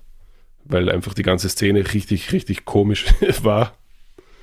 Und ich glaube deshalb, also auf was ich hinaus will, ist, ähm, dass, dass eben genau solche Formate, wie wir sie jetzt machen, ein bisschen von dem wegkommen wollen. Und weil viele Leute mich schon gefragt haben, Markus, wieso macht ihr keine Defend FC oder sowas in, in Wien?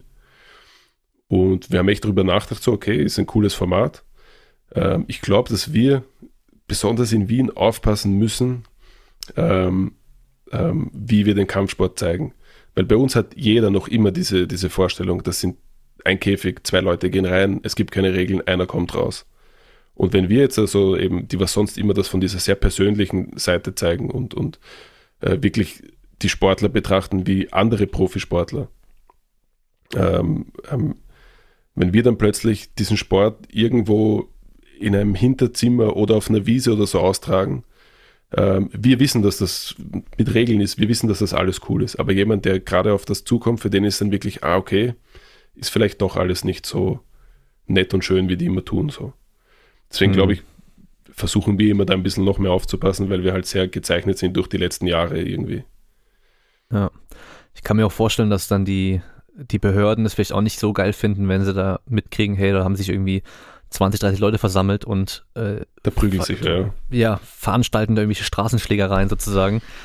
Auch wenn es natürlich am Schluss gar nicht so ist. Also auch bei Defend FC, ich habe immer das Gefühl, die sind da sogar viel vorsichtiger als bei den richtigen Kämpfen. Also hat einer einen Cut, dann, dann wird da halt nicht weitergemacht, sondern mhm. dann ist halt vorbei. Oder äh, wenn einer ein paar Schläge kassiert, auf dem Boden sich nicht äh, verteidigt, wird auch direkt gestoppt. Also die sind da, die sind auf jeden Fall eher vorsichtiger, als man teilweise in der UFC aussieht. Da gibt es ja manchmal Szenen, wo du denkst, so, Alter, mhm. wo ich, bin auch schon davor gesessen und sagst so, ey, Alter, stopp doch den Kampf, ey, was ist denn da los? Ah, also der, letztens äh, Anthony Smith gegen äh, Glover Teixeira. Das, der, der Kampf ging ja, zwei Runden zu lang, weißt du? Smith beginnt seine Zähne auszuspucken, so.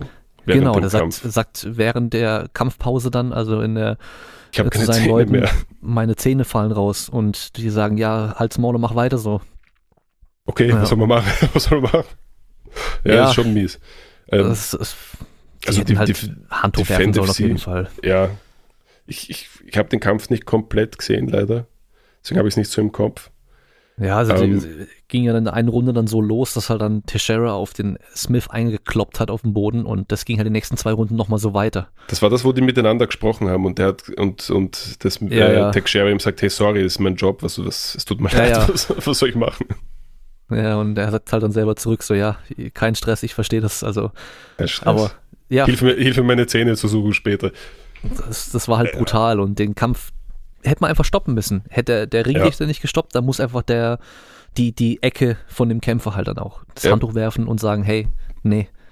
Wie bei dem Peter Jan-Fight gegen Sterling. Mhm. Ähm, was ja auch ein bisschen kontrovers war, weil jeder sagt, hey, Sterling hat sich einen Oscar verdient. So. Ja. Ja, aber äh, ich finde, er sollte nicht die Entscheidung haben. So, es sollte nicht an ihm liegen zu sagen, ich kämpfe weiter oder nicht. Ja. Und ich glaube, also in, in, in, in, meinem, in meiner Idealvorstellung äh, hätte er das Knie bekommen. Ähm, er ist, glaube ich, umgefallen. Ähm, und mhm. dann, glaube ich, hat er schon ein bisschen mehr gespielt, als was es war. Ich finde, er hätte ganz normal, wie, wie wenn, je, wenn jemand K.O. geht, liegt er nicht so lange im Käfig wie der Sterling in dem Fall. Okay, Leute, die komplett ja. das Knockout haben, stehen dann oft schneller wieder auf. Er hätte ganz normal bleiben sollen, einfach sagen sollen, ja, okay, danke, ich kämpfe nicht weiter. Mhm. Er hätte, er hätte nicht diese, diese krasse Nummer abziehen müssen, finde ich. Das, das, der, der Abbruch an sich, finde ich, ist vollkommen okay. Weil die, ja. die, die, die messen sich da auf dem höchsten Level und jeder, jeder Nachteil, jeder Vorteil wird da bestraft. Wenn, wenn einer ein bisschen zu viel Gewicht macht oder sich ein bisschen zu, zu, zu, zu krass runtergehungert hat, wird er auch schlechter performen. Und wenn du jetzt etwas Unfaires machst, was dir einen Vorteil bringt, und wenn es nur ein kleiner Vorteil ist, dann muss ich das nicht akzeptieren so. Ja. Und ich finde, das konnte, hätte auch klar so sagen können, ja, der hat mir ein illegales Knie gegeben. Ich kann jetzt in dem Moment nicht abschätzen, ob mich das in, in den nächsten zwei Runden beeinträchtigt oder nicht. Ähm, wir machen es einfach nochmal. Ja. Aber dann sich so auf den Boden werfen und ah, das, das, das war nicht nötig einfach und deswegen verstehe ich, warum mhm. die Leute sich ein bisschen aufregen, aber vielleicht hätte auch der, der Arzt oder der Referee sagen sollen, hey, Bro, chill, wir, wir ja, ja. nehmen dir die Entscheidung ab. So. Ja, also wer jetzt zuhört und nicht weiß, wovon wir sprechen, da es war ein Titelkampf im Bantamweight bis 135 Pfund, also so 60 Kilo sind es, glaube ich, oder 62. 62, 60, glaube ich, also 61,9 oder 61,8 ja. so. Und ähm, der Kampf war schon so, dass er auf der einen Seite für den, für den Peter Jan eigentlich schon, er hat ja. ihn eher dominiert, muss man sagen. Also es war nach Punkten auf jeden Fall, Peter Jan hätte gewonnen. Und zwar in der dritten oder vierten Runde, dann war der, der Sterling am Boden und ein Gegner am Boden darf man halt nicht mit dem Knie angreifen an den Kopf, gegen den Kopf. Und aus der Ringecke von Peter Jan äh, hat man halt irgendwie Zurufe gehört, auf Russisch dann natürlich auch und scheinbar haben die auch Knie gerufen und er hat irgendwie die auch gefragt, soll ich soll ich mit dem Knie und die haben dann irgendwie Ja gerufen, aber es ist halt total illegal. Dann hat er ihm halt voll das Knie an den Kopf. Also es war schon, war schon auch krass dann und. Natürlich, das war ein richtig harter Treffer, also. Ja, und dann lag der, der, der Aljamain Sterling halt relativ lang auf dem Boden, hat sich darum gewälzt und alles und dann, es gibt ganz viele Memes, dass er halt, äh, das keine Ahnung, ich weiß nicht, was für Kämpfe danach jetzt schon waren, dass halt Leute, ja. die hart ausgenockt wurden, danach wieder äh, Daumen hoch zeigen und der andere liegt immer noch hier äh, im Krankenhaus, weil er halt so krass gespielt hat. Aber auf jeden Fall hat er deswegen den Titel jetzt bekommen. Das ist ja. schon auch krass, dass du so den Titel gewinnst durch eine, eine äh, Disqualifikation. So. Ja, aber klar, die, die Regeln sind halt so. Ey. Und andererseits Anthony Smith gegen äh, John Jones, gleiches Szenario. Er hat gesagt, er kämpft weiter. Er hätte sagen können, nee, ich kann nicht weiterkämpfen, dann wäre er der Champ gewesen. Stimmt. Und das war genau das gleiche Szenario. Es gibt auch immer wieder Kämpfe, finde ich. Ähm, ähm, was war das letzte? Ich weiß nicht mehr, wie er heißt. Da gab es einen mit so einem, einem Afro.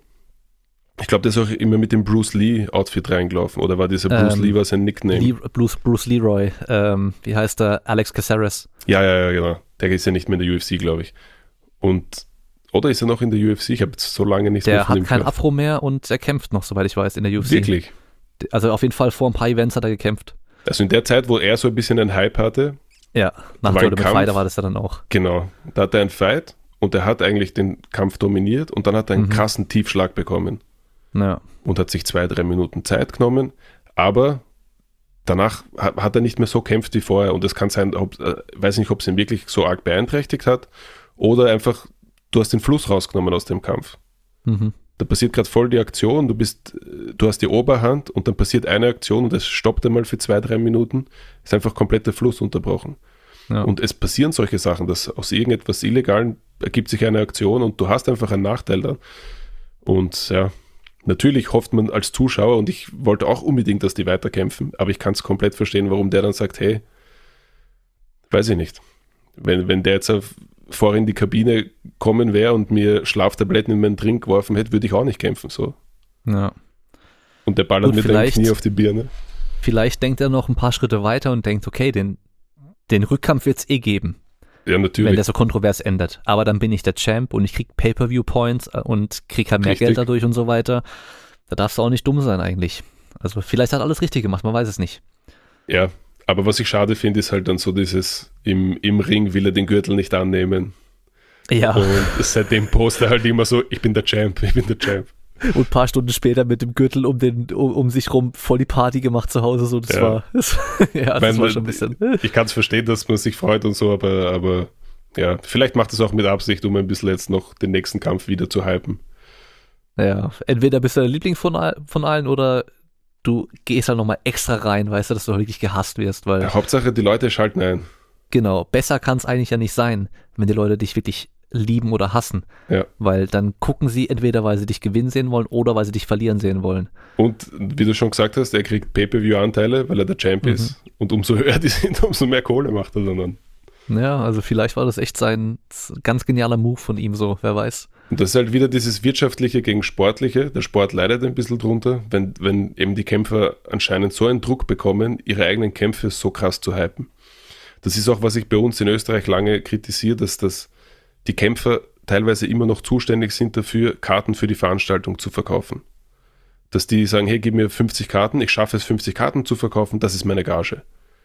Ja. Nein, das ist nicht dein Job. Dein Job ist dort zu performen. Der Veranstalter sein Job ist es, deinen Kampf zu promoten. So. Ja. Das ist eh schon ein bisschen die Vergangenheit und so und es wird eh immer besser. Aber das sind viele, viele Sachen, die im deutschen Raum, glaube ich, noch besser laufen müssen. Ja. Vielleicht ist es um, bei ähm. euch, vielleicht ist es in Deutschland cooler als bei uns wahrscheinlich, aber. Da habe ich viel zu wenig Einblick, also ich habe keine Ahnung, aber ähm, bei mir hier in Stuttgart war ja auch schon GMC und ich habe da, außer dass mal hier und da irgendwie ein Plakat hing, halt auch nichts mitbekommen. So hätte ich nicht gewusst äh, über Bekannte, dass halt einer von ja. denen dort kämpft und so weiter, hätte ich das halt auch nicht mitbekommen. Also es war zwar in der großen Halle und alles, aber passiert auch nicht so viel. Ja, und es ist halt, das ist halt jo der Job von einem, einem, Veranstalter oder von einem Promoter oder so. Ja, eigentlich schon. Und wir haben, also ich habe ganz, ganz viele Geschichten, die kann ich dir mal so ein, ein, anderes Mal erzählen, weil die, weil die viel zu lange dauern, was, was da manchmal abgeht bei den Veranstaltungen. Und dass dann ein, ein Veranstalter zu einem Kämpfer kommt und sagt, hey, du hast mir versprochen, du verkaufst zwei VIP-Tische, du hast nur einen verkauft, du bekommst die halbe Gage. Nachdem der Typ sich den Fight of the Night hatte, eine Schlacht geliefert hat, sich äh, danach, glaube ich, zwei Cuts nähen lassen musste. Und dann sagt der Veranstalter, ja, sorry, Bro. Ähm, aber der Typ, bei dem er das gemacht hat, der ist auch ein Kämpfer, der, also dem würde ich nicht gerne in der Nacht begegnen, so. Also der schaut okay. auch ein bisschen grimmig aus und der hat ihm dann einmal die Hand auf die Schulter gelegt und sagt, hey, bist du dir sicher? Und er gesagt, ja, okay. Aber fürs nächste Mal verkauft beide Tische so.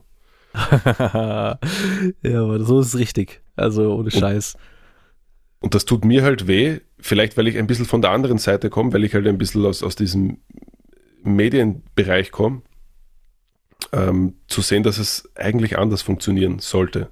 Und ich weiß oft nicht, ob es, ob es, äh, ob es, ob die Kompetenz fehlt in vielen Bereichen. Und ich glaube, das tut es bei vielen Leuten aus der MMA-Szene, sowohl bei, bei Trainern als auch Gymbetreibern als auch Veranstaltern. Da gibt es natürlich Ausnahmen und die, die Ausnahmen, die machen dann eine gute Veranstaltung. Es gibt auch bei uns richtig gute Veranstaltungen, so ja. Aber es gibt immer noch viele, die nicht so cool sind. Und leider diese nicht so coolen Veranstaltungen machen es dann den anderen auch wieder schwerer. Hm. Und ja. ich, ich kann mich erinnern, wir haben da eine Veranstaltung bei uns, die richtig gut ist und, und äh, ein, ein, ein Kollege von mir, der, der auch mit uns trainiert, äh, äh, hat ein paar Leute aus der Arbeit mitgenommen, ein paar Kunden und so gesagt, hey, da, da es was, ich zeige euch das, das ist cool. Dann zwei Monate später war eine andere Veranstaltung von einem anderen Veranstalter und der wollte das wieder machen. Ich habe gesagt, nein, nimm niemanden mit, mit dem du arbeitest. Der kommt nie wieder auf eine Veranstaltung so. Und er hat gesagt, na, wieso? Und dann ist er dorthin gekommen und dann hat man halt immer so, ja, ein anderes Publikum, wenn ein anderer Promoter ist, andere Kämpfer, ähm, ähm, ganz viel Beteiligung so aus, aus, der, aus dem Rotlichtmilieu vielleicht bei verschiedenen Veranstaltungen, was für mich okay ist, weil ich bin auch nur Trainer oder so und, und ich habe kein Problem mit niemandem so. Aber wenn du jetzt jemanden mitnimmst aus dem, aus dem, weiß nicht, der vielleicht in irgendeinem Ministerium arbeitet oder ein Arzt ist und der sitzt dann dort und links und rechts von ihm sitzen dann Leute mit Rockerkutten, der denkt sich dann, okay, das eigentlich passe ich hier gar nicht so gut rein so. Hm. Und das ist dieses alte Image, wo wir versuchen wegzukommen. Und leider macht es einem die Szene oft am schwersten. Ja. Und auch jetzt, wo wir die Möglichkeit haben mit Social Media, es ist immer noch schwer, weil ich, ich, äh, ich kenne ganz viele Kämpfer, ganz viele Sportler, die, die, die selber nicht das nach außen transportieren, so wie sie es könnten, und die auch sich gegenseitig nicht supporten wollen, warum auch immer das Problem ist. Also ich kenne ganz viele Gyms und ganz viele Kämpfer, die teilweise in unseren Videos vorkommen, die haben noch nie ein, ein, unser Video geteilt oder geliked oder die folgen uns nicht einmal oder so. Und mir ist es eh komplett egal, weil ich habe nicht vor, jetzt YouTube-Millionär zu werden, so, ja. Ähm, aber ich verstehe es halt nicht ganz. Ja, also, weißt du, vielleicht finden sie es halt richtig scheiße, was ihr macht. Das kann sein, ja. Das aber dann, kann halt sein, aber andererseits dann auch vielleicht einfach nicht gönnen. Weißt du, so, dann kriegen die jetzt den Fame und wir aber nicht und so, aber eigentlich profitieren halt alle davon. Das ist der wenn Plan mehr Leute ja. diesen Sport cool finden, wenn mehr Leute drauf gucken, wenn sich mehr Leute anschauen, das ist für die Veranstalter natürlich geil. Merk, merkst du da vielleicht auch schon was bei, bei den Leuten bei euch aus dem Gym, wenn die jetzt irgendwo kämpfen? Auf dass da Fall. vielleicht auch, dass da mehr Leute hinkommen auch oder dass man da schon weiß, hey, der von den Mixed Martial Monkeys, der kämpft dann dort und äh, dass da mehr Interesse ist und weil ihr dann auch Videos macht, wie ihr euch darauf vorbereitet und so weiter, dann, dann ist es einfach mehr in den Medien auch mit drin insgesamt. Auf, auf, also auf jeden Fall. Also wir sind jetzt, wie gesagt, wir sind jetzt kein krass Riesenkanal oder so. Wir haben jetzt, glaube ich, 13.000 äh, Abonnenten auf YouTube. Ähm, ähm, für die Nische, wo wir uns bewegen, ist es ganz okay, glaube ich. Man ähm, muss ja aber auch sagen, ihr macht es ja deutsch, deutschsprachig. Das heißt, genau. dadurch ist es schon mal das potenzielle Publikum viel, viel kleiner und ist halt von hier irgendwo. Genau, also das auf jeden Fall. Und es hat auch, es hat sich auch am Anfang so entwickelt, einfach die Leute, die bei uns trainieren, die teilen das, die erzählen das. Und natürlich ist der Kreis dann ein bisschen kleiner. Es, es kommen immer mehr Leute dazu, die mit dem Sport nichts zu tun haben. Das ist auch das Ziel. Ich habe, glaube ich, noch nicht ganz den Weg gefunden, wie ich diese Leute anspreche, die noch nicht Kampfsport äh, irgendwie sind. Weil ich glaube, dass der Content auch so produziert ist, dass Leute, die mit Kampfsport nichts zu tun haben, ähm, da was für sich rausgewinnen können. Also das, das war der Plan ein bisschen auch so. Ähm, aber was natürlich vorkommt, ist, wenn wir jetzt äh, hier auf eine Veranstaltung oder auf ein Amateurturnier oder so fahren, dass viele Leute uns kennen. Noch krasser ist es in Deutschland eigentlich. Also wir haben eigentlich viel mehr Support aus Deutschland als aus Österreich. Keine Ahnung, woran das liegt. Äh, ich kann mich erinnern, wo der, wo der Leo von uns bei der GMC kämpft hat, dass echt viele Leute ihn kannten, dass Leute teilweise äh, drei Stunden sich ins Auto gesetzt haben, um seinen ersten Profikampf zu sehen. Geil. Ähm, und ich kann mich erinnern, ich, hab, ich, ich konnte nicht dabei sein, ich musste arbeiten ähm, und bin dann zu Hause gesessen im Livestream und im Livestream ähm, eine Stunde vor dem Kampf ist der Chat ausgeflippt und sagt, hey, wann kommt Leo? Wo ist Leo? Was, was ist ja. mit Leo? Und die Leute, im, ganz viele im Stream schreiben, wer, wer ist Leo? Wieso soll man diesen Leo kennen so? Und der hat halt bei seinem ersten Profi-Fight mehr Fans als viele andere, die schon öfters gekämpft haben. Ja, weil ihn halt ein paar Leute dann einfach kennen. Ja, und weil sie halt auch diese, diesen persönlichen Zugang haben und sehen, der Leo ist ein absoluter, liebenswerter, lustiger Typ. Ja. Ähm, ähm, du glaubst es gar nicht, dass, das, dass der gut kämpfen kann, weil er halt so viel Blödsinn teilweise macht. Und er ja. ist ein richtig, richtig talentierter, guter Kämpfer. Und die Leute verfolgen das Training von ihm und denken sich, wow, jetzt bin ich aber gespannt, wie, wie der kämpft und so. Und das ist genau das, was wir vorher gesagt haben, bei Rocky und bei Karate Kid. Es ist immer die Geschichte, die erzählt wird so. Mhm. Und wir versuchen halt auch eine Geschichte zu erzählen. Und diese Geschichte handelt halt von einem Profiteam an, an Kämpfern und von den Leuten, die versuchen, da so ihren Traum zu leben. Und ein paar leben ihn schon, ein paar sind gerade auf dem Weg dorthin. Und ja, natürlich zeige ich vorrangig die Gruppe an Leuten, die, mit denen ich trainiere. Äh, ich bekomme auch oft den Vorwurf so, hey, wieso gehst du nicht auf die Veranstaltung? Wieso gehst du nicht in das Gym? Dann sage ich immer, ich bin kein Newsportal. Ich bin kein MMA-Newsportal. Und ich zeige jeden, der halt irgendwie mit uns zu tun hat. Und oft sind wir auch woanders. Und ich habe auch überhaupt kein Problem, weil mir werfen oft Leute vor, wieso teilst du immer nur von Dago etwas oder wieso teilst du nur etwas von Rakic? Sage ich, weil ich die zwei einfach jeden Tag um mich herum habe. Und wieso bist du nicht in, in, in dem Gym einmal dort und filmst dort Dinge? Sage ich, weil mich erstens keiner eingeladen hat, dorthin zu gehen. Und zweitens, ähm, ich habe mit den Leuten nichts zu tun. Ich erzähle die Geschichte eigentlich von, von meinen Freunden, die da versuchen, groß rauszukommen. Natürlich kommen auch andere Leute dazu. Es trainieren bei uns viele Amateure, die man immer wieder zeigt. Andere Kämpfer, wenn die auf Veranstaltungen natürlich. Ähm, aber ja, das sind so, so, ich weiß nicht, ob, hast du schon mal so ein Problem gehabt, dass jemand sagt, hey, du ladest jeden in den Podcast ein, aber mich nicht? Hat, hat, hat das schon mal ähm, jemand vorgeworfen? Mm, nee, also persönlich nicht, dass Leute gesagt haben, dass ich sie einladen soll, aber halt, dass Zuhörer gemeint haben, ich soll den und den einladen und sowas. Aber ich sag, ich, ich lade halt ein, wen ich cool finde, wo ich denke, es wäre interessant und ähm, dann dadurch, dass bei mir auch teilweise auch um Sportwissenschaften sowas auch geht, mhm.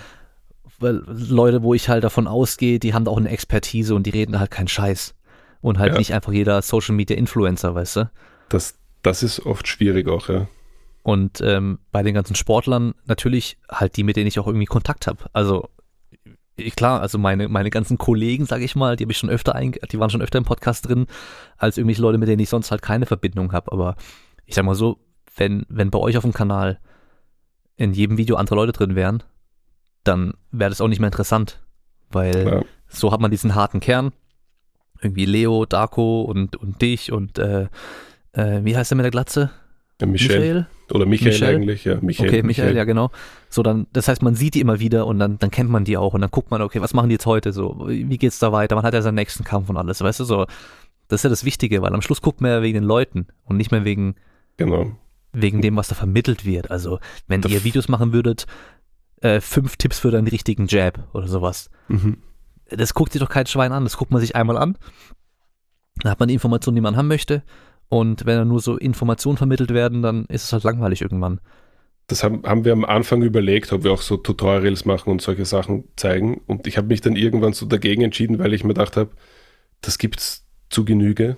Äh, ich mache die Sachen jetzt auch nicht nur, weil ich mir denke, wenn ich jetzt zeige, was man da machen kann und da bekomme ich extrem viele Klicks, sondern es ergibt sich halt immer natürlich, was, was wir zeigen.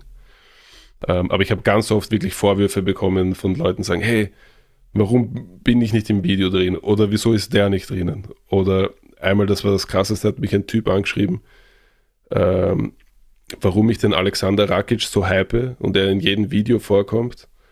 Ähm, das ist eine Beleidigung für alle anderen Profisportler, dass ich immer nur ihn zeige. Und dann habe ich ihm gesagt, ähm, wieso darf ich ihn nicht hypen? Weil der ist ja mein Freund so. Erstens, ich, ich kenne ihn seit sieben, acht Jahren und, und wir trainieren zusammen und ich hype niemanden, sondern ich, ich, ich zeige halt einfach, was da passiert, so in, in unserem Umfeld. Und äh, der Typ hat das richtig ernst gemeint und hat, hat am Schluss hat er mich bedroht und so. Oh ja. Ich dachte, Bro, was ist los? Äh, wenn ich jetzt, weiß, weiß ich nicht, wenn ich jetzt meine Kamera nehme und, und in Wien einen Fußballverein film, da kann nicht jeder andere Fußballverein sich beschweren darüber so. Ja, also. Und ich glaube, gerade Alexander Rakic ist doch gerade im deutschen Raum für viele äh, einfach interessant zu sehen, was, was da Auf so jeden Fall, ja. Also man, man will ja gerne sehen, was so die Besten der Welt machen. Und es ist ja so ein Ding, ja. was, was man halt auch selten eigentlich auch sieht. So das Alltägliche auch, weißt du. Deswegen ist es auch ziemlich cool und ich gehe mal davon aus, wenn ihr ein Video zu Rakic macht, dass es natürlich dann auch natürlich. ein paar mehr Views gibt, als wenn der nicht im Titel oder auf dem, auf dem Bildern drauf ist. Ja, und wenn, wenn ich keine Untertitel dazu lade, bekomme ich auch gleich ganz viele Nachrichten oh, so. Okay. Hey, wo sind die Untertitel? Was, was soll der Scheiß? Ja, und äh, Google kannst du nicht automatisch wahrscheinlich, oder? Das äh, österreichische Deutsch. Na, also, also ich habe manchmal die Sorge, dass, dass, dass unser äh, österreichischer Dialekt vielleicht auch viele in Deutschland davon abhält, zuzuschauen. Oder eben andersrum.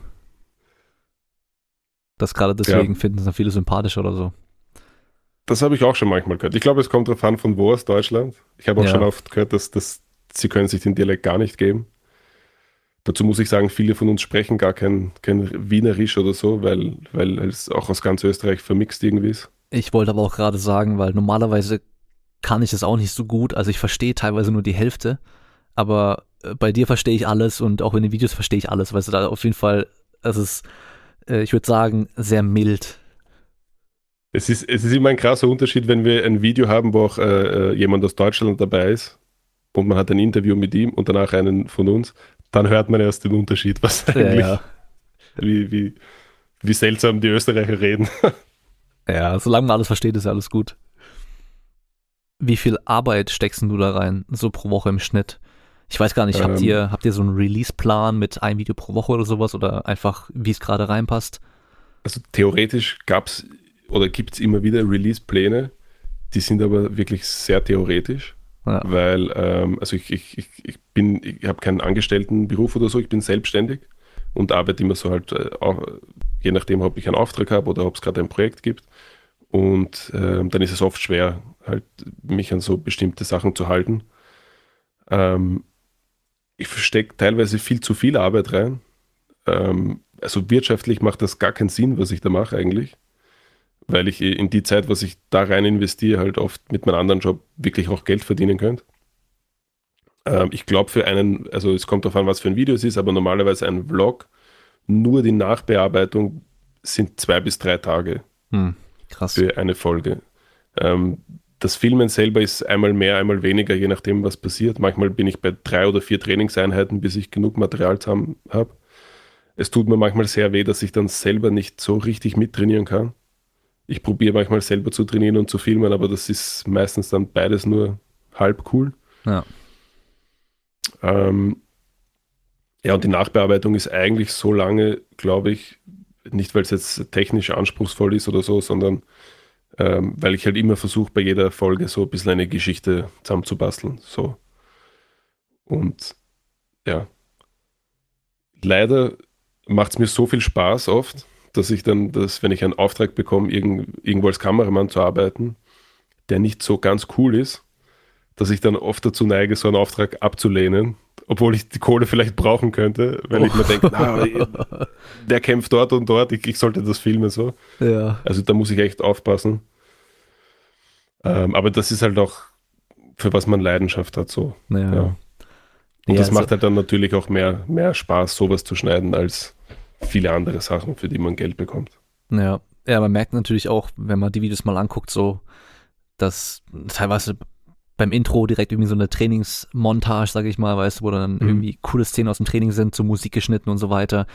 Da, allein schon da fließen ja so viele Minuten an Aufnahmen mit rein und so viel mhm. Arbeit, dass es dann irgendwie dann cool aussieht. Das unterschätzt man wahrscheinlich als Zuschauer recht schnell jeder, der dann mal ein Video geschnitten hat und halt sowas auch gemacht hat, weiß, okay, das ist einfach auch mehr Aufwand, als man denkt und äh, dann das ganze Material, wahrscheinlich teilweise Stundenmaterial sichten, was, was kommt rein und äh, was macht man raus und so weiter. Das ist schon echt viel. Besonders schwierig ist, wenn ich nicht gefilmt habe, weil also mittlerweile der, der Darko kann ein bisschen mit der Kamera umgehen und ein paar andere auch. Wenn ich selber filme, dann weiß ich eh ungefähr, was ich gefilmt habe. Manchmal vergesse ich auch wieder die Hälfte, weil es länger zurückliegt. Äh, wenn der Darko gefilmt hat zum Beispiel, dann muss ich halt alles von vorne bis hinten durchschauen. Ja. Und ich habe mir komischerweise beim, beim Schneiden von unseren YouTube-Formaten, äh, Videotagebüchern von unseren Vlogs, eine, eine ganz komische Schnitttechnik angewöhnt, die ich sonst bei keinem anderen Projekt mache. Okay. Ähm, und ich glaube, es hört sich jetzt ein bisschen blöd an, wenn man nicht so in der Materie drinnen ist, aber, aber normalerweise schneide ich immer ähm, ziemlich schnell. Wenn es jetzt für einen Kunden ist oder so, dann weiß ich ganz genau vorher schon, was ich haben will. Ähm, bei unseren Aufnahmen weiß ich vorher oft nicht, was ich bekomme. Und dann, äh, dann sichte ich einmal alles, schneide mir überall das raus, was interessant sein könnte. Dann habe ich so ein, ein, ein Video, das eineinhalb Stunden dauert. Und dann fasse ich das Video mal einen Tag nicht an und lasse es so ein bisschen auf mich wirken. Und dann langsam baut sich in meinem Kopf so ein möglicher Schnitt zusammen, wo ich mir denke, ah, okay, ich könnte zuerst das zeigen, dann redet der über das, dann zeigen wir das. Und ähm, das dauert viel länger als, also ich, man kann das wahrscheinlich schneller schneiden, solche Videos. Man kann es vielleicht in einem Tag runterschneiden. Ich habe mir das irgendwie so angewöhnt und, und äh, red mir jetzt selber ein, dass ich so ein besseres Ergebnis bekomme. Ob es wirklich so ist, weiß ich nicht. Ähm, aber vielleicht liegt es auch daran, dass das halt so wirklich mein, mein Projekt ist und so. Und dann ja, steckt man dann auch mehr Zeit irgendwie hinein als, als ich bin immer noch sehr unzufrieden bei manchen Sachen, weil von der Qualität her geht es noch um einiges besser. Hm. Vor allem, wenn man, wenn, wenn ich jetzt ein, ein, ähm, wenn wir jetzt ein, für einen Kunden arbeiten und einen, einen Werbespot drehen, wo man sich dann äh, teurere Kamera ausborgt und wo man vielleicht 20 Leute am Set hat und nicht nur einen Typen mit Kamera. Ähm, und ich nehme mich schon sehr zurück, weil gerade bei der Farbkorrektur, bei der Nachbearbeitung könnte man noch viel mehr rausholen. Aber ich kann nicht eine Woche für so ein Video draufgehen lassen. Ja. Es ist jetzt schon sehr an der Grenze, ob es wirtschaftlich irgendwie Sinn macht. Vor allem teilweise am Schluss gucken es Leute auf dem Handy, weißt du, an irgendwie. Genau. Und dann muss man auch immer überlegen, okay, was macht da jetzt noch Sinn und was ist zu viel Aufwand und so. Genau, natürlich könnte man eine bessere Kamera und Stabilisation und einen zweiten Typ mit Kamera und bessere Mikrofone. Licht im, im, im Gym montieren und so weiter. Schein, Scheinwerfer natürlich. Ja. Aber das ist halt für YouTube macht es dann Sinn, glaube ich, wenn wir so eine Million Abonnenten haben. Ja, mal schauen, wie lange das noch dauert.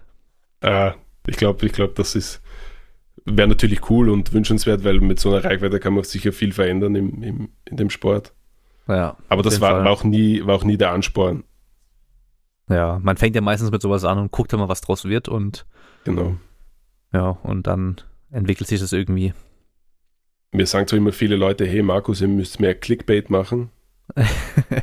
und ich tue mir sehr schwer dabei. Und selbst ähm, wenn etwas passiert ist, was, was so Clickbait-würdig ist, ja. dann möchte ich es auch nicht in den Titel nehmen, weil ich mir dann denke, na, da sagt wieder jeder, das ist Clickbait. Also wir haben, äh, äh, von uns hat jemand gekämpft, äh, der Roberto, um, um, um einen Titel sogar. Und da hat sich der Gegner in dem Kampf die Hand gebrochen, weil er nicht tappen mhm. wollte. Ich okay. weiß nicht, ob Hand gebrochen oder Schulter ausgekugelt oder so. Ja. Und Clickbait wäre jetzt gewesen, krasser Fight, Schulter ausgekugelt, Hand gebrochen, keine Ahnung. Ja. Und ich wollte es nicht in den Titel reinnehmen, weil, weil, obwohl es wirklich, we, weißt du, was ich meine? Ja, ja. Also ich tue mir das sehr schwer. Ja, ich, ich, ich kann das voll verstehen, aber mittlerweile denke ich so, hey, du musst das Spiel mitspielen, sonst verlierst du einfach. Ja, stimmt. Stimmt, Und, ähm, das Video an sich ist ja nicht schlechter oder sowas dadurch, sondern einfach nur besser. Es ist ein gutes Video und mehr Leute schauen es dadurch. Ja. Und ja, warum dann nicht? ich meine, ich, glaub, ich, ich stelle mich auch jedes Mal hin und mache eine blöde Creme-Masse für meine Thumbnails, wo ich mir so denke, so danach so, boah, Mann, ey, aber es funktioniert einfach besser. Es ist leider so. Sobald dein Gesicht ja. mehr drauf ist, klicken mehr Leute drauf und, ähm, und wenn du dann halt eben den richtigen Titel nimmst, so, dann klicken noch mehr Leute drauf und ich glaube, ja. ich habe auch ein bisschen das Problem, dass ich halt ähm, ähm, so ein bisschen von der Regie-Seite komme ja. und dass ein, ein Titel auch schon äh, ähm, ähm irgendeine Form von künstlerischer Arbeit sein kann. Hm. Also wenn ich, wenn ich jetzt einen coolen Titel habe, der vielleicht schon eine Geschichte erzählt, die aber kein Clickbait ist, dann möchte ich mir das nicht irgendwie nicht wegnehmen lassen. So. Ja. Und leider ist es in dieser YouTube-Welt halt wahrscheinlich dumm. Ja. Aber ich tue mir da manchmal schwer, über meinen Schatten zu springen. Ja. Wir sind gerade gerade dabei ein bisschen, oder ich bin gerade dabei, ein bisschen über meinen Schatten zu springen, weil wir jetzt seit äh, kurzer Zeit auch auf Twitch streamen. Mhm. Und so wie jeder, jeder andere YouTuber, genau. ich bin gar kein Fan eigentlich davon, so. Also ich schaue mir manchmal Reactions an von anderen Leuten. Ähm, ich wollte nie selber Reactions aufnehmen, weil ich das Gefühl habe, äh, ähm, warum sollte sich jemand anschauen, was ich darüber sage, was ein anderer macht, so. Ähm, bin gar nicht so berechtigt, finde ich, dazu, äh, wenn ich mir jetzt ein Video anschaue und sage, hey, das ist cool und das nicht. Aber was schon spannend ist zum Sehen, und das ist auch ein bisschen ein Zeichen der Zeit jetzt gerade, dass der Reaction-Kanal, glaube ich, nach vier Videos so fast 1000 Abonnenten hatte. Mhm. Bei unserem richtigen Kanal hat das ein Jahr gedauert. Ja. Und ich habe die Statistiken verglichen und es sind 80 Prozent der Leute, sind keine Leute, die dem alten Kanal folgen. Okay, krass wo ich mir so denke, okay, anscheinend sind diese Reaction-Ding halt das, was gerade angesagt ist und wenn es uns hilft, den Hauptkanal dadurch ein bisschen zu beleben und, und unsere, unsere Geschichte zu erzählen, dann muss ich es vielleicht wirklich auf mich nehmen und das auch machen. Obwohl ich mir, also noch immer nicht sicher bin, ob ich vor die Kamera gehöre. ja. Ja, man darf, glaube ich, einfach nicht vergessen, dass ähm, dann oftmals Leute die Videos einfach schauen, weil sie die Typen da drin cool finden, so. Weißt du, ja. das wäre sogar jetzt gerade egal, ob der, ob der Rakic da jetzt der Beste der Welt ist und äh, mhm. Leo Profikämpfe macht oder so, sondern ihr könnt doch einfach so für euch nur trainieren und vielleicht irgendwann mal einen Amateurkampf machen oder sowas. Es wäre egal. Ja. Weil die, die, die Typen Stimmt. sind cool, das ist witzig dazu zu schauen, die haben eine gute Dynamik und sowas und deswegen schaut man es dann am Schluss. Oder bleibt man dabei, sag ich mal. Stimmt, deswegen, wir versuchen auch immer so, so authentisch wie möglich zu bleiben. Ähm, was mir von Anfang an wichtig war, und aber das äh, musste ich auch, glaube ich, gar nicht erwähnen bei den Jungs, dass, ähm, dass wenn einer verliert, werden wir das genauso zeigen und behandeln, wie wenn er gewinnt. Mhm. Ich habe oft ein Problem damit, äh, ähm, also Problem, äh, ich finde es immer, immer schade, dass das, und da, da gibt es ganz viele Kämpfer, die das machen und über Instagram sieht man das halt ganz gut. Wenn einer einen Kampf gewinnt, wirst du die nächsten zwei Monate jeden Tag einen Post mit einem Foto von dem Fight haben wenn jetzt einer kämpft und ich weiß, ah, der kämpft um 18 Uhr, dann schaue ich auf Instagram und es gibt kein Foto, es gibt keine Story, ja. dann weiß ich, okay, wahrscheinlich hat er nicht gewonnen. Und dann hört man mal zwei Wochen gar nichts auf Social Media. Ja. Und äh, natürlich keiner verliert gerne und jeder versucht sich so gut wie möglich zu präsentieren. Aber man kann auch verlieren so. Das, die, es, es, ist nicht, es ist nicht jeder ein, ein Khabib oder ein John Jones, der seine Karriere startet und bis an, am Schluss durchmarschiert und the greatest of all time ist. Ähm, das haben die wenigsten, diesen zu Null-Rekord. Und wenn man sich dann anschaut, einen, einen, einen Blachowitz, der kurz davor gestanden ist, äh, aus der UFC zu fliegen, weil er vier Kämpfe verloren hat, der mittlerweile der Titelträger ist, dann ist das für mich eine viel schönere Geschichte so. Ja. Und es das heißt nicht nur, weil du jetzt zwei, drei, vier Kämpfe verloren hast, dass du, dass du nicht das Zeug dazu hast, jetzt auch wieder 20 Kämpfe zu gewinnen. So. Und ich glaube, dass uns das auch viele, viele, viele, viele äh, Leute uns dafür dankbar sind, das auch zu zeigen. Ja. Also wir haben teilweise Kämpfer, die, die halt ihren Kampf verloren haben und die reden nach dem Kampf darüber, hey ja, ich habe verloren. Es fühlt sich nicht gut an. Ähm, aber ja, ich mache weiter natürlich oder vielleicht auch nicht. Ja. Ja, und ich meine, da, da gibt es ja auch viel mehr viel mehr, was man da irgendwie mitnehmen kann. So, bestes Beispiel Ben Askren, mhm. wie der mit der Niederlage äh, gegen Joe, äh, gegen Jorge Masvidal umgegangen ist und auch gegen, mit der gegen äh, Jake Paul. Es war halt mega. Bei, bei Masvidal fand ich es noch besser. Bei Jake Paul hat es so mehr Respekt bitteren, als, als davor, ja. weißt du so. Klar. Das war einfach mega. Also bei, bei ich glaube, bei Masvidal dieses Hammerknie und sein erster Social Media Post war, ja, yeah, well, that sucked. Ja. So. Und ja. Und vor allem, es war ja so, so eine Niederlage, die hat er jetzt seitdem wahrscheinlich jede Woche mehrmals gesehen. Ja. Mit allen möglichen Sprüchen dazu, weil das halt einfach so krass war. Auf jeden Fall. Auch es hatte einfach so viel Meme-Potenzial und so. ja. Also das, das ist halt. Richtig gut, ja. Ja, krass. Cool. Dann ähm, will man sagen, wir machen mal Feierabend für heute. Und yes du kannst mal den Leuten sagen, wo sie eure Videos gucken können und vor allem, wo sie die Reactions angucken können. Also schaut euch lieber zuerst die Videos an, dann werdet ihr sehen, wir sind, wir sind ganz cool. Und wenn ihr dann immer noch Bock habt, dann könnt ihr die Reactions euch an, auch anschauen. Ähm, also hießen, man findet uns. Wie hießen jetzt die Videos vor kurzem, wo alle immer so interviewmäßig da gesessen sind und irgendwie ah, Sachen ja, ja. erzählt haben? Ähm, also das sind so diese Real-Life-Stories, haben wir es genannt. Genau. Ähm, wo einfach Kämpfer von uns ähm, einfach Geschichten aus ihrem Leben erzählen, die irgendwie mit dem Kampfsport zu tun haben. Da hat auch ähm, Leo das Format diese, diese Geschichte ja. mit, mit dem Typen und dem Mädel da erzählt, die er dann irgendwie gerettet hat oder sowas.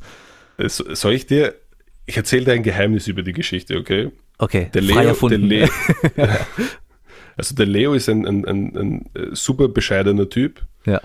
Und ähm, äh, vielleicht ist es auch ein bisschen ein Schutzmechanismus und so. Leo war schon immer so ein bisschen ein Außenseiter-Typ und so. Und er tut sich sehr schwer, ähm, Sachen von sich preiszugeben, die ihn eigentlich ins Positive rücken. So. Mhm. Und diese Geschichte haben wir so in diesem X-Factor-Style aufgenommen, wo der Leo halt so wie eine Geschichte aus X-Factor erzählt. Wo er sagt, ja, ist das passiert oder ist es nicht passiert und dann war das und das.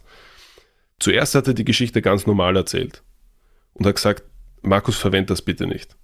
Ich, okay. möchte, ich möchte nicht, dass die Leute glauben, ich, ich, ich, jetzt, ich, ich möchte jetzt so cool rüberkommen, weil ich im Alltag äh, mein kämpferisches Können dazu eingesetzt habe, eine, eine Frau zu retten, die von ihrem Freund halt äh, äh, geschlagen wurde. So. Mhm. Und er hat gesagt, dann, dann glauben die Leute, ich erzähle das nur, um irgendwie cooler rüberzukommen. Ja. Und ich habe gesagt, Leo, aber das ist eine schöne Geschichte halt, weil du hast eigentlich in dem Fall, also wenn, wenn man sich die Geschichte anhören will auf unserem YouTube-Kanal, Mixed Martial Monkeys, dann wird man sehen, das war jetzt keine dumme Schlägerei oder so, sondern eigentlich sehr kontrolliert und hat das, hat das eigentlich ganz gut im Griff gehabt. Und ich musste den Leo überreden, dass ich das verwenden darf. Und dann hat er gesagt, okay, aber machen wir es anders. Und dann haben wir diese X-Factor-Folge aufgenommen. und ja, wenn man Bock hat auf solche Geschichten und auf ganz viele andere Geschichten, ähm, dann, dann schaut gern vorbei auf Mixed Martial Monkeys auf YouTube. Ähm, wir streamen jetzt seit neuestem auch auf Twitch unter demselben Namen und dann findet man auch einen Reaction-Kanal, wo wir uns halt andere Videos aus der Kampfsportwelt anschauen und unseren Senf dazu abgeben. Ähm, mal weniger eloquent, mal mehr und würde mich sehr freuen, wenn ihr vorbeischaut. Ähm, ja, Podcast haben wir keinen eigenen, weil ich weiß gar nicht warum. Ich glaube, weil wir, weil wir so schon genug Quatsch in den sozialen Medien verbreiten. Da braucht es nicht noch ein Format von uns. Podcast macht mittlerweile eh jeder, von daher muss vielleicht auch gar ähm, nicht sein. Aber es ist witzig, ich habe die letzten zwei, drei Tage ganz viele Kampfsport-Podcasts mir angehört. Durch Zufall, ja. weil halt äh, Jungs von uns eingeladen waren. Habe ich gesehen bei Instagram, ja. Genau, und dann, und dann hatte ich so Bock, selber bei einem Podcast dabei zu sein und dann hat sich das halt so ergeben. Perfekt, oder? Und ich hoffe, dass ich nicht zu viel Unsinn durcheinander gequatscht habe, aber ich rede einfach sehr gerne und sehr viel und verliere manchmal den Faden so. Es ist optimal für einen Podcast, also von daher kannst du eigentlich, äh, kannst du direkt schon starten. Ich hatte auch ja, schon überlegt, weil ich hatte eigentlich echt Bock, habe ich mit dem Kumpel auch schon gesagt gehabt, so eigentlich hätte ich richtig Bock, so einen MMA-Podcast zu machen und einfach mhm. nur als Fan halt über über MMA zu reden, so. Weil ich bin selber kein MMA-Kämpfer, ich habe nie MMA trainiert, ich habe früher Judo gemacht und fürs Tricken noch ein bisschen Taekwondo und Zeugs gemacht und so und äh, halt immer schon so Bruce Lee-Fan und alles drum und dran gewesen. Also immer irgendwie Kampfsport, Kampfkunst irgendwie im Leben auch gehabt, aber haben nie einen Kampf gehabt, außer dem Judo. Und mhm. auch nie eine Schlägerei auf der Straße oder sowas, nie dazu gekommen.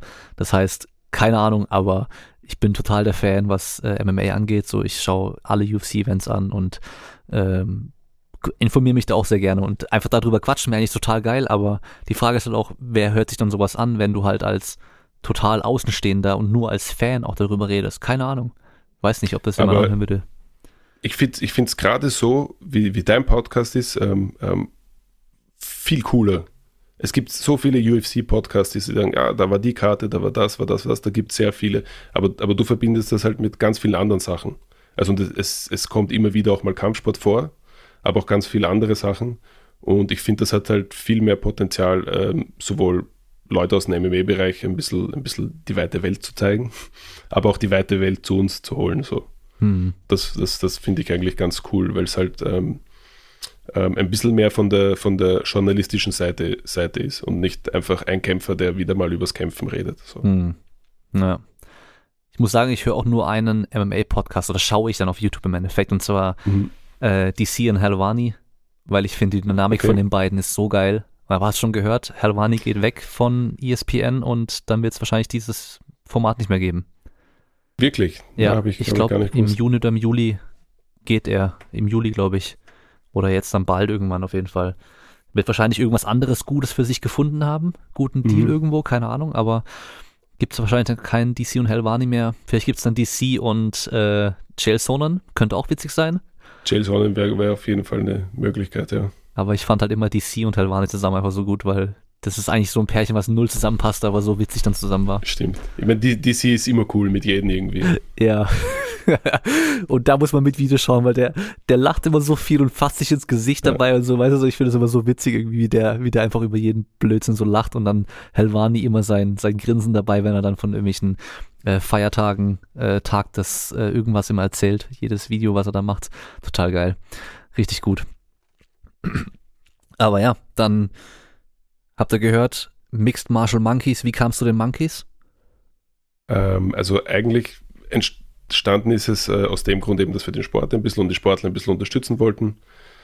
Ähm, und dann habe ich irgendwann einfach gesagt, hey, ich nehme jetzt mal die Kamera mit, weil ich ja in meinem echten Beruf Kameramann oder Regisseur bin für Werbeformate. Und dann hat sich das so entwickelt. Oder meinst du, wie es dazu gekommen ist, dass wir alle diese, diese bunte Truppe, was wir sind, aufeinander getroffen sind? Nee, warum es Monkeys heißt, Mixed Martial Monkeys. Ach so, Monkeys. Das hat mich wirklich noch niemand gefragt, so. Oh. Außer halt aus meinem engsten Kreis. Ähm, Jetzt sagst du wahrscheinlich gleich, weil Darko aussieht wie.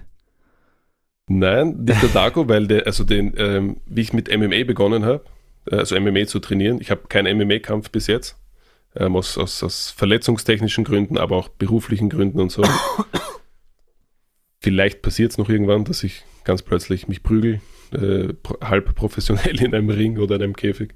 Ähm, und, aber wie ich begonnen, begonnen habe zum MMA trainieren, ähm, war ich der einzige Ringer in dem Gym dort. Ähm, damals gab es auch noch im, im MMA in Österreich fast keine Ringer, so die MMA gemacht haben. Und dann sind die Leute irgendwann draufgekommen, hey, Markus kann ringen, äh, bewegt sich deshalb ein bisschen wie ein Affe, hat sehr lange Arme. Ähm, und dann habe ich den Trainerposten dort als Ringertrainer übernommen und haben gesagt, okay, Markus und seine Affen. Und dann haben sie mir gesagt, hey, Markus, wenn du kämpfst, bist du der Monkey King. Okay. Und dann, uh, das ist noch eine gute Geschichte, die dazu passt. Ähm, dann habe ich ein paar Jahre später, ähm, da gab es ein Video und das Video war der ausschlaggebende Grund, warum wir, warum ich den Namen erfunden habe. Ähm, da waren, da hat kämpft Nate Diaz gegen Conor McGregor. Mhm. Der, der erste Fight. Ähm, für die Leute, die das nicht kennen, das sind, das war halt ein, war, war glaube ich kein Titelkampf, oder? Nee. Aber zwei ganz große Namen kämpfen gegeneinander und der Nate Diaz und sein Bruder sind bekannt dafür, dass die Ohrfeigen verteilen während dem Kampf. Stop und Nate Diaz, Slap. Genau.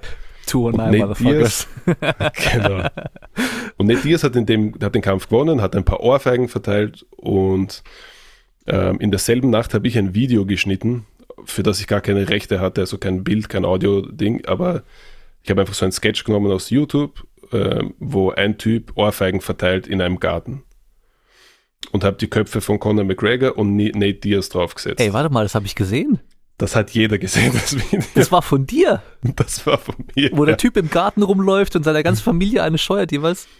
Genau. Ach krass. Weil ich habe diesen Sketch vorher gesehen und dann habe ich mir gedacht, irgendwie passt das zusammen und habe mir gar nichts dabei gedacht. Und dann war ich im Gym und habe das Video Taco gezeigt. Hab gesagt, soll ich das hochladen oder ist es ein Blödsinn? Taco sagt, ja, lad das hoch. Und ich wollte es halt nicht auf meiner privaten Seite hochladen. Das war noch auf Facebook. Wir haben das nicht ah, auf YouTube okay. hochladen, auf Facebook. Und dann habe ich gesagt, okay, dann muss ich irgendeine Seite machen und äh, wie nennen wir die?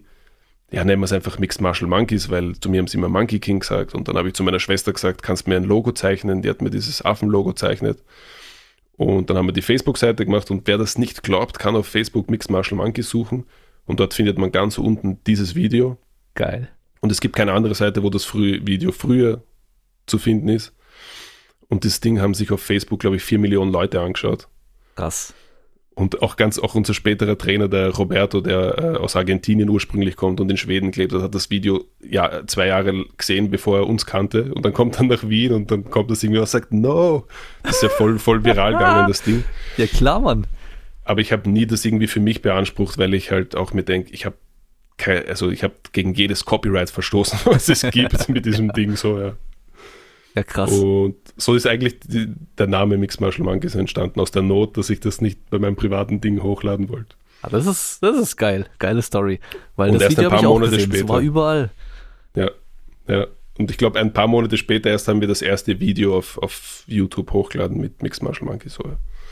Naja, dann oftmals ja andersrum, so hey, wir machen Videos, wir brauchen jetzt noch einen Namen, wir brauchen jetzt noch irgendwie ein Logo und so und bei euch gab es schon alles und dann kam erst genau, Videos. Also die Idee gab es schon länger, aber mhm. die Umsetzung ist ein bisschen später gekommen. Deswegen habe ich auch da mir gedacht, okay, wir machen jetzt einfach die Seite mit dem Logo, wir werden es später eh irgendwann mal brauchen.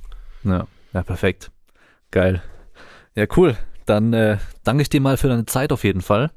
Und ich, ich ähm, danke dir. hoffe, das klappt dann auch irgendwann, dass dann auch Alexander Rakic auf jeden dann Fall. nochmal für eine Folge irgendwann Zeit hat. Ähm, wird wahrscheinlich auch ganz spannend zu hören, wie viel und wie oft und so er trainiert.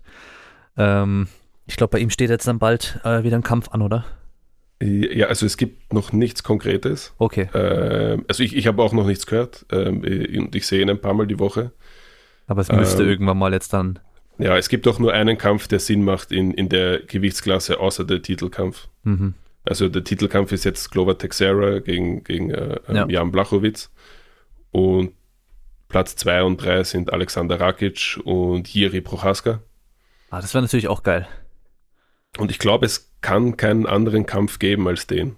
Mhm. Es gibt ein einziges Ding, warum ich mir vorstellen könnte, dass es nicht passiert. Und zwar, die dass die den UFC. Jiri schützen wahrscheinlich. Genau. Ja. Weil im schlimmsten Fall, also im schlimmsten Fall, jetzt gewinnt Jan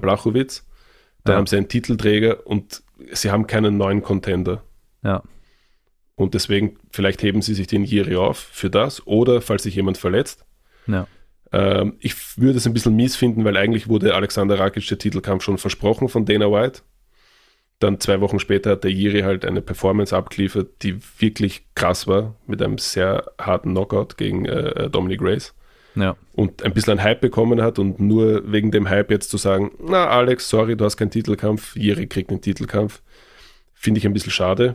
Da haben wir wieder dasselbe vorher, wirtschaftlich und sportlich. Ja, ja. Sportlich gesehen ist es sehr schade.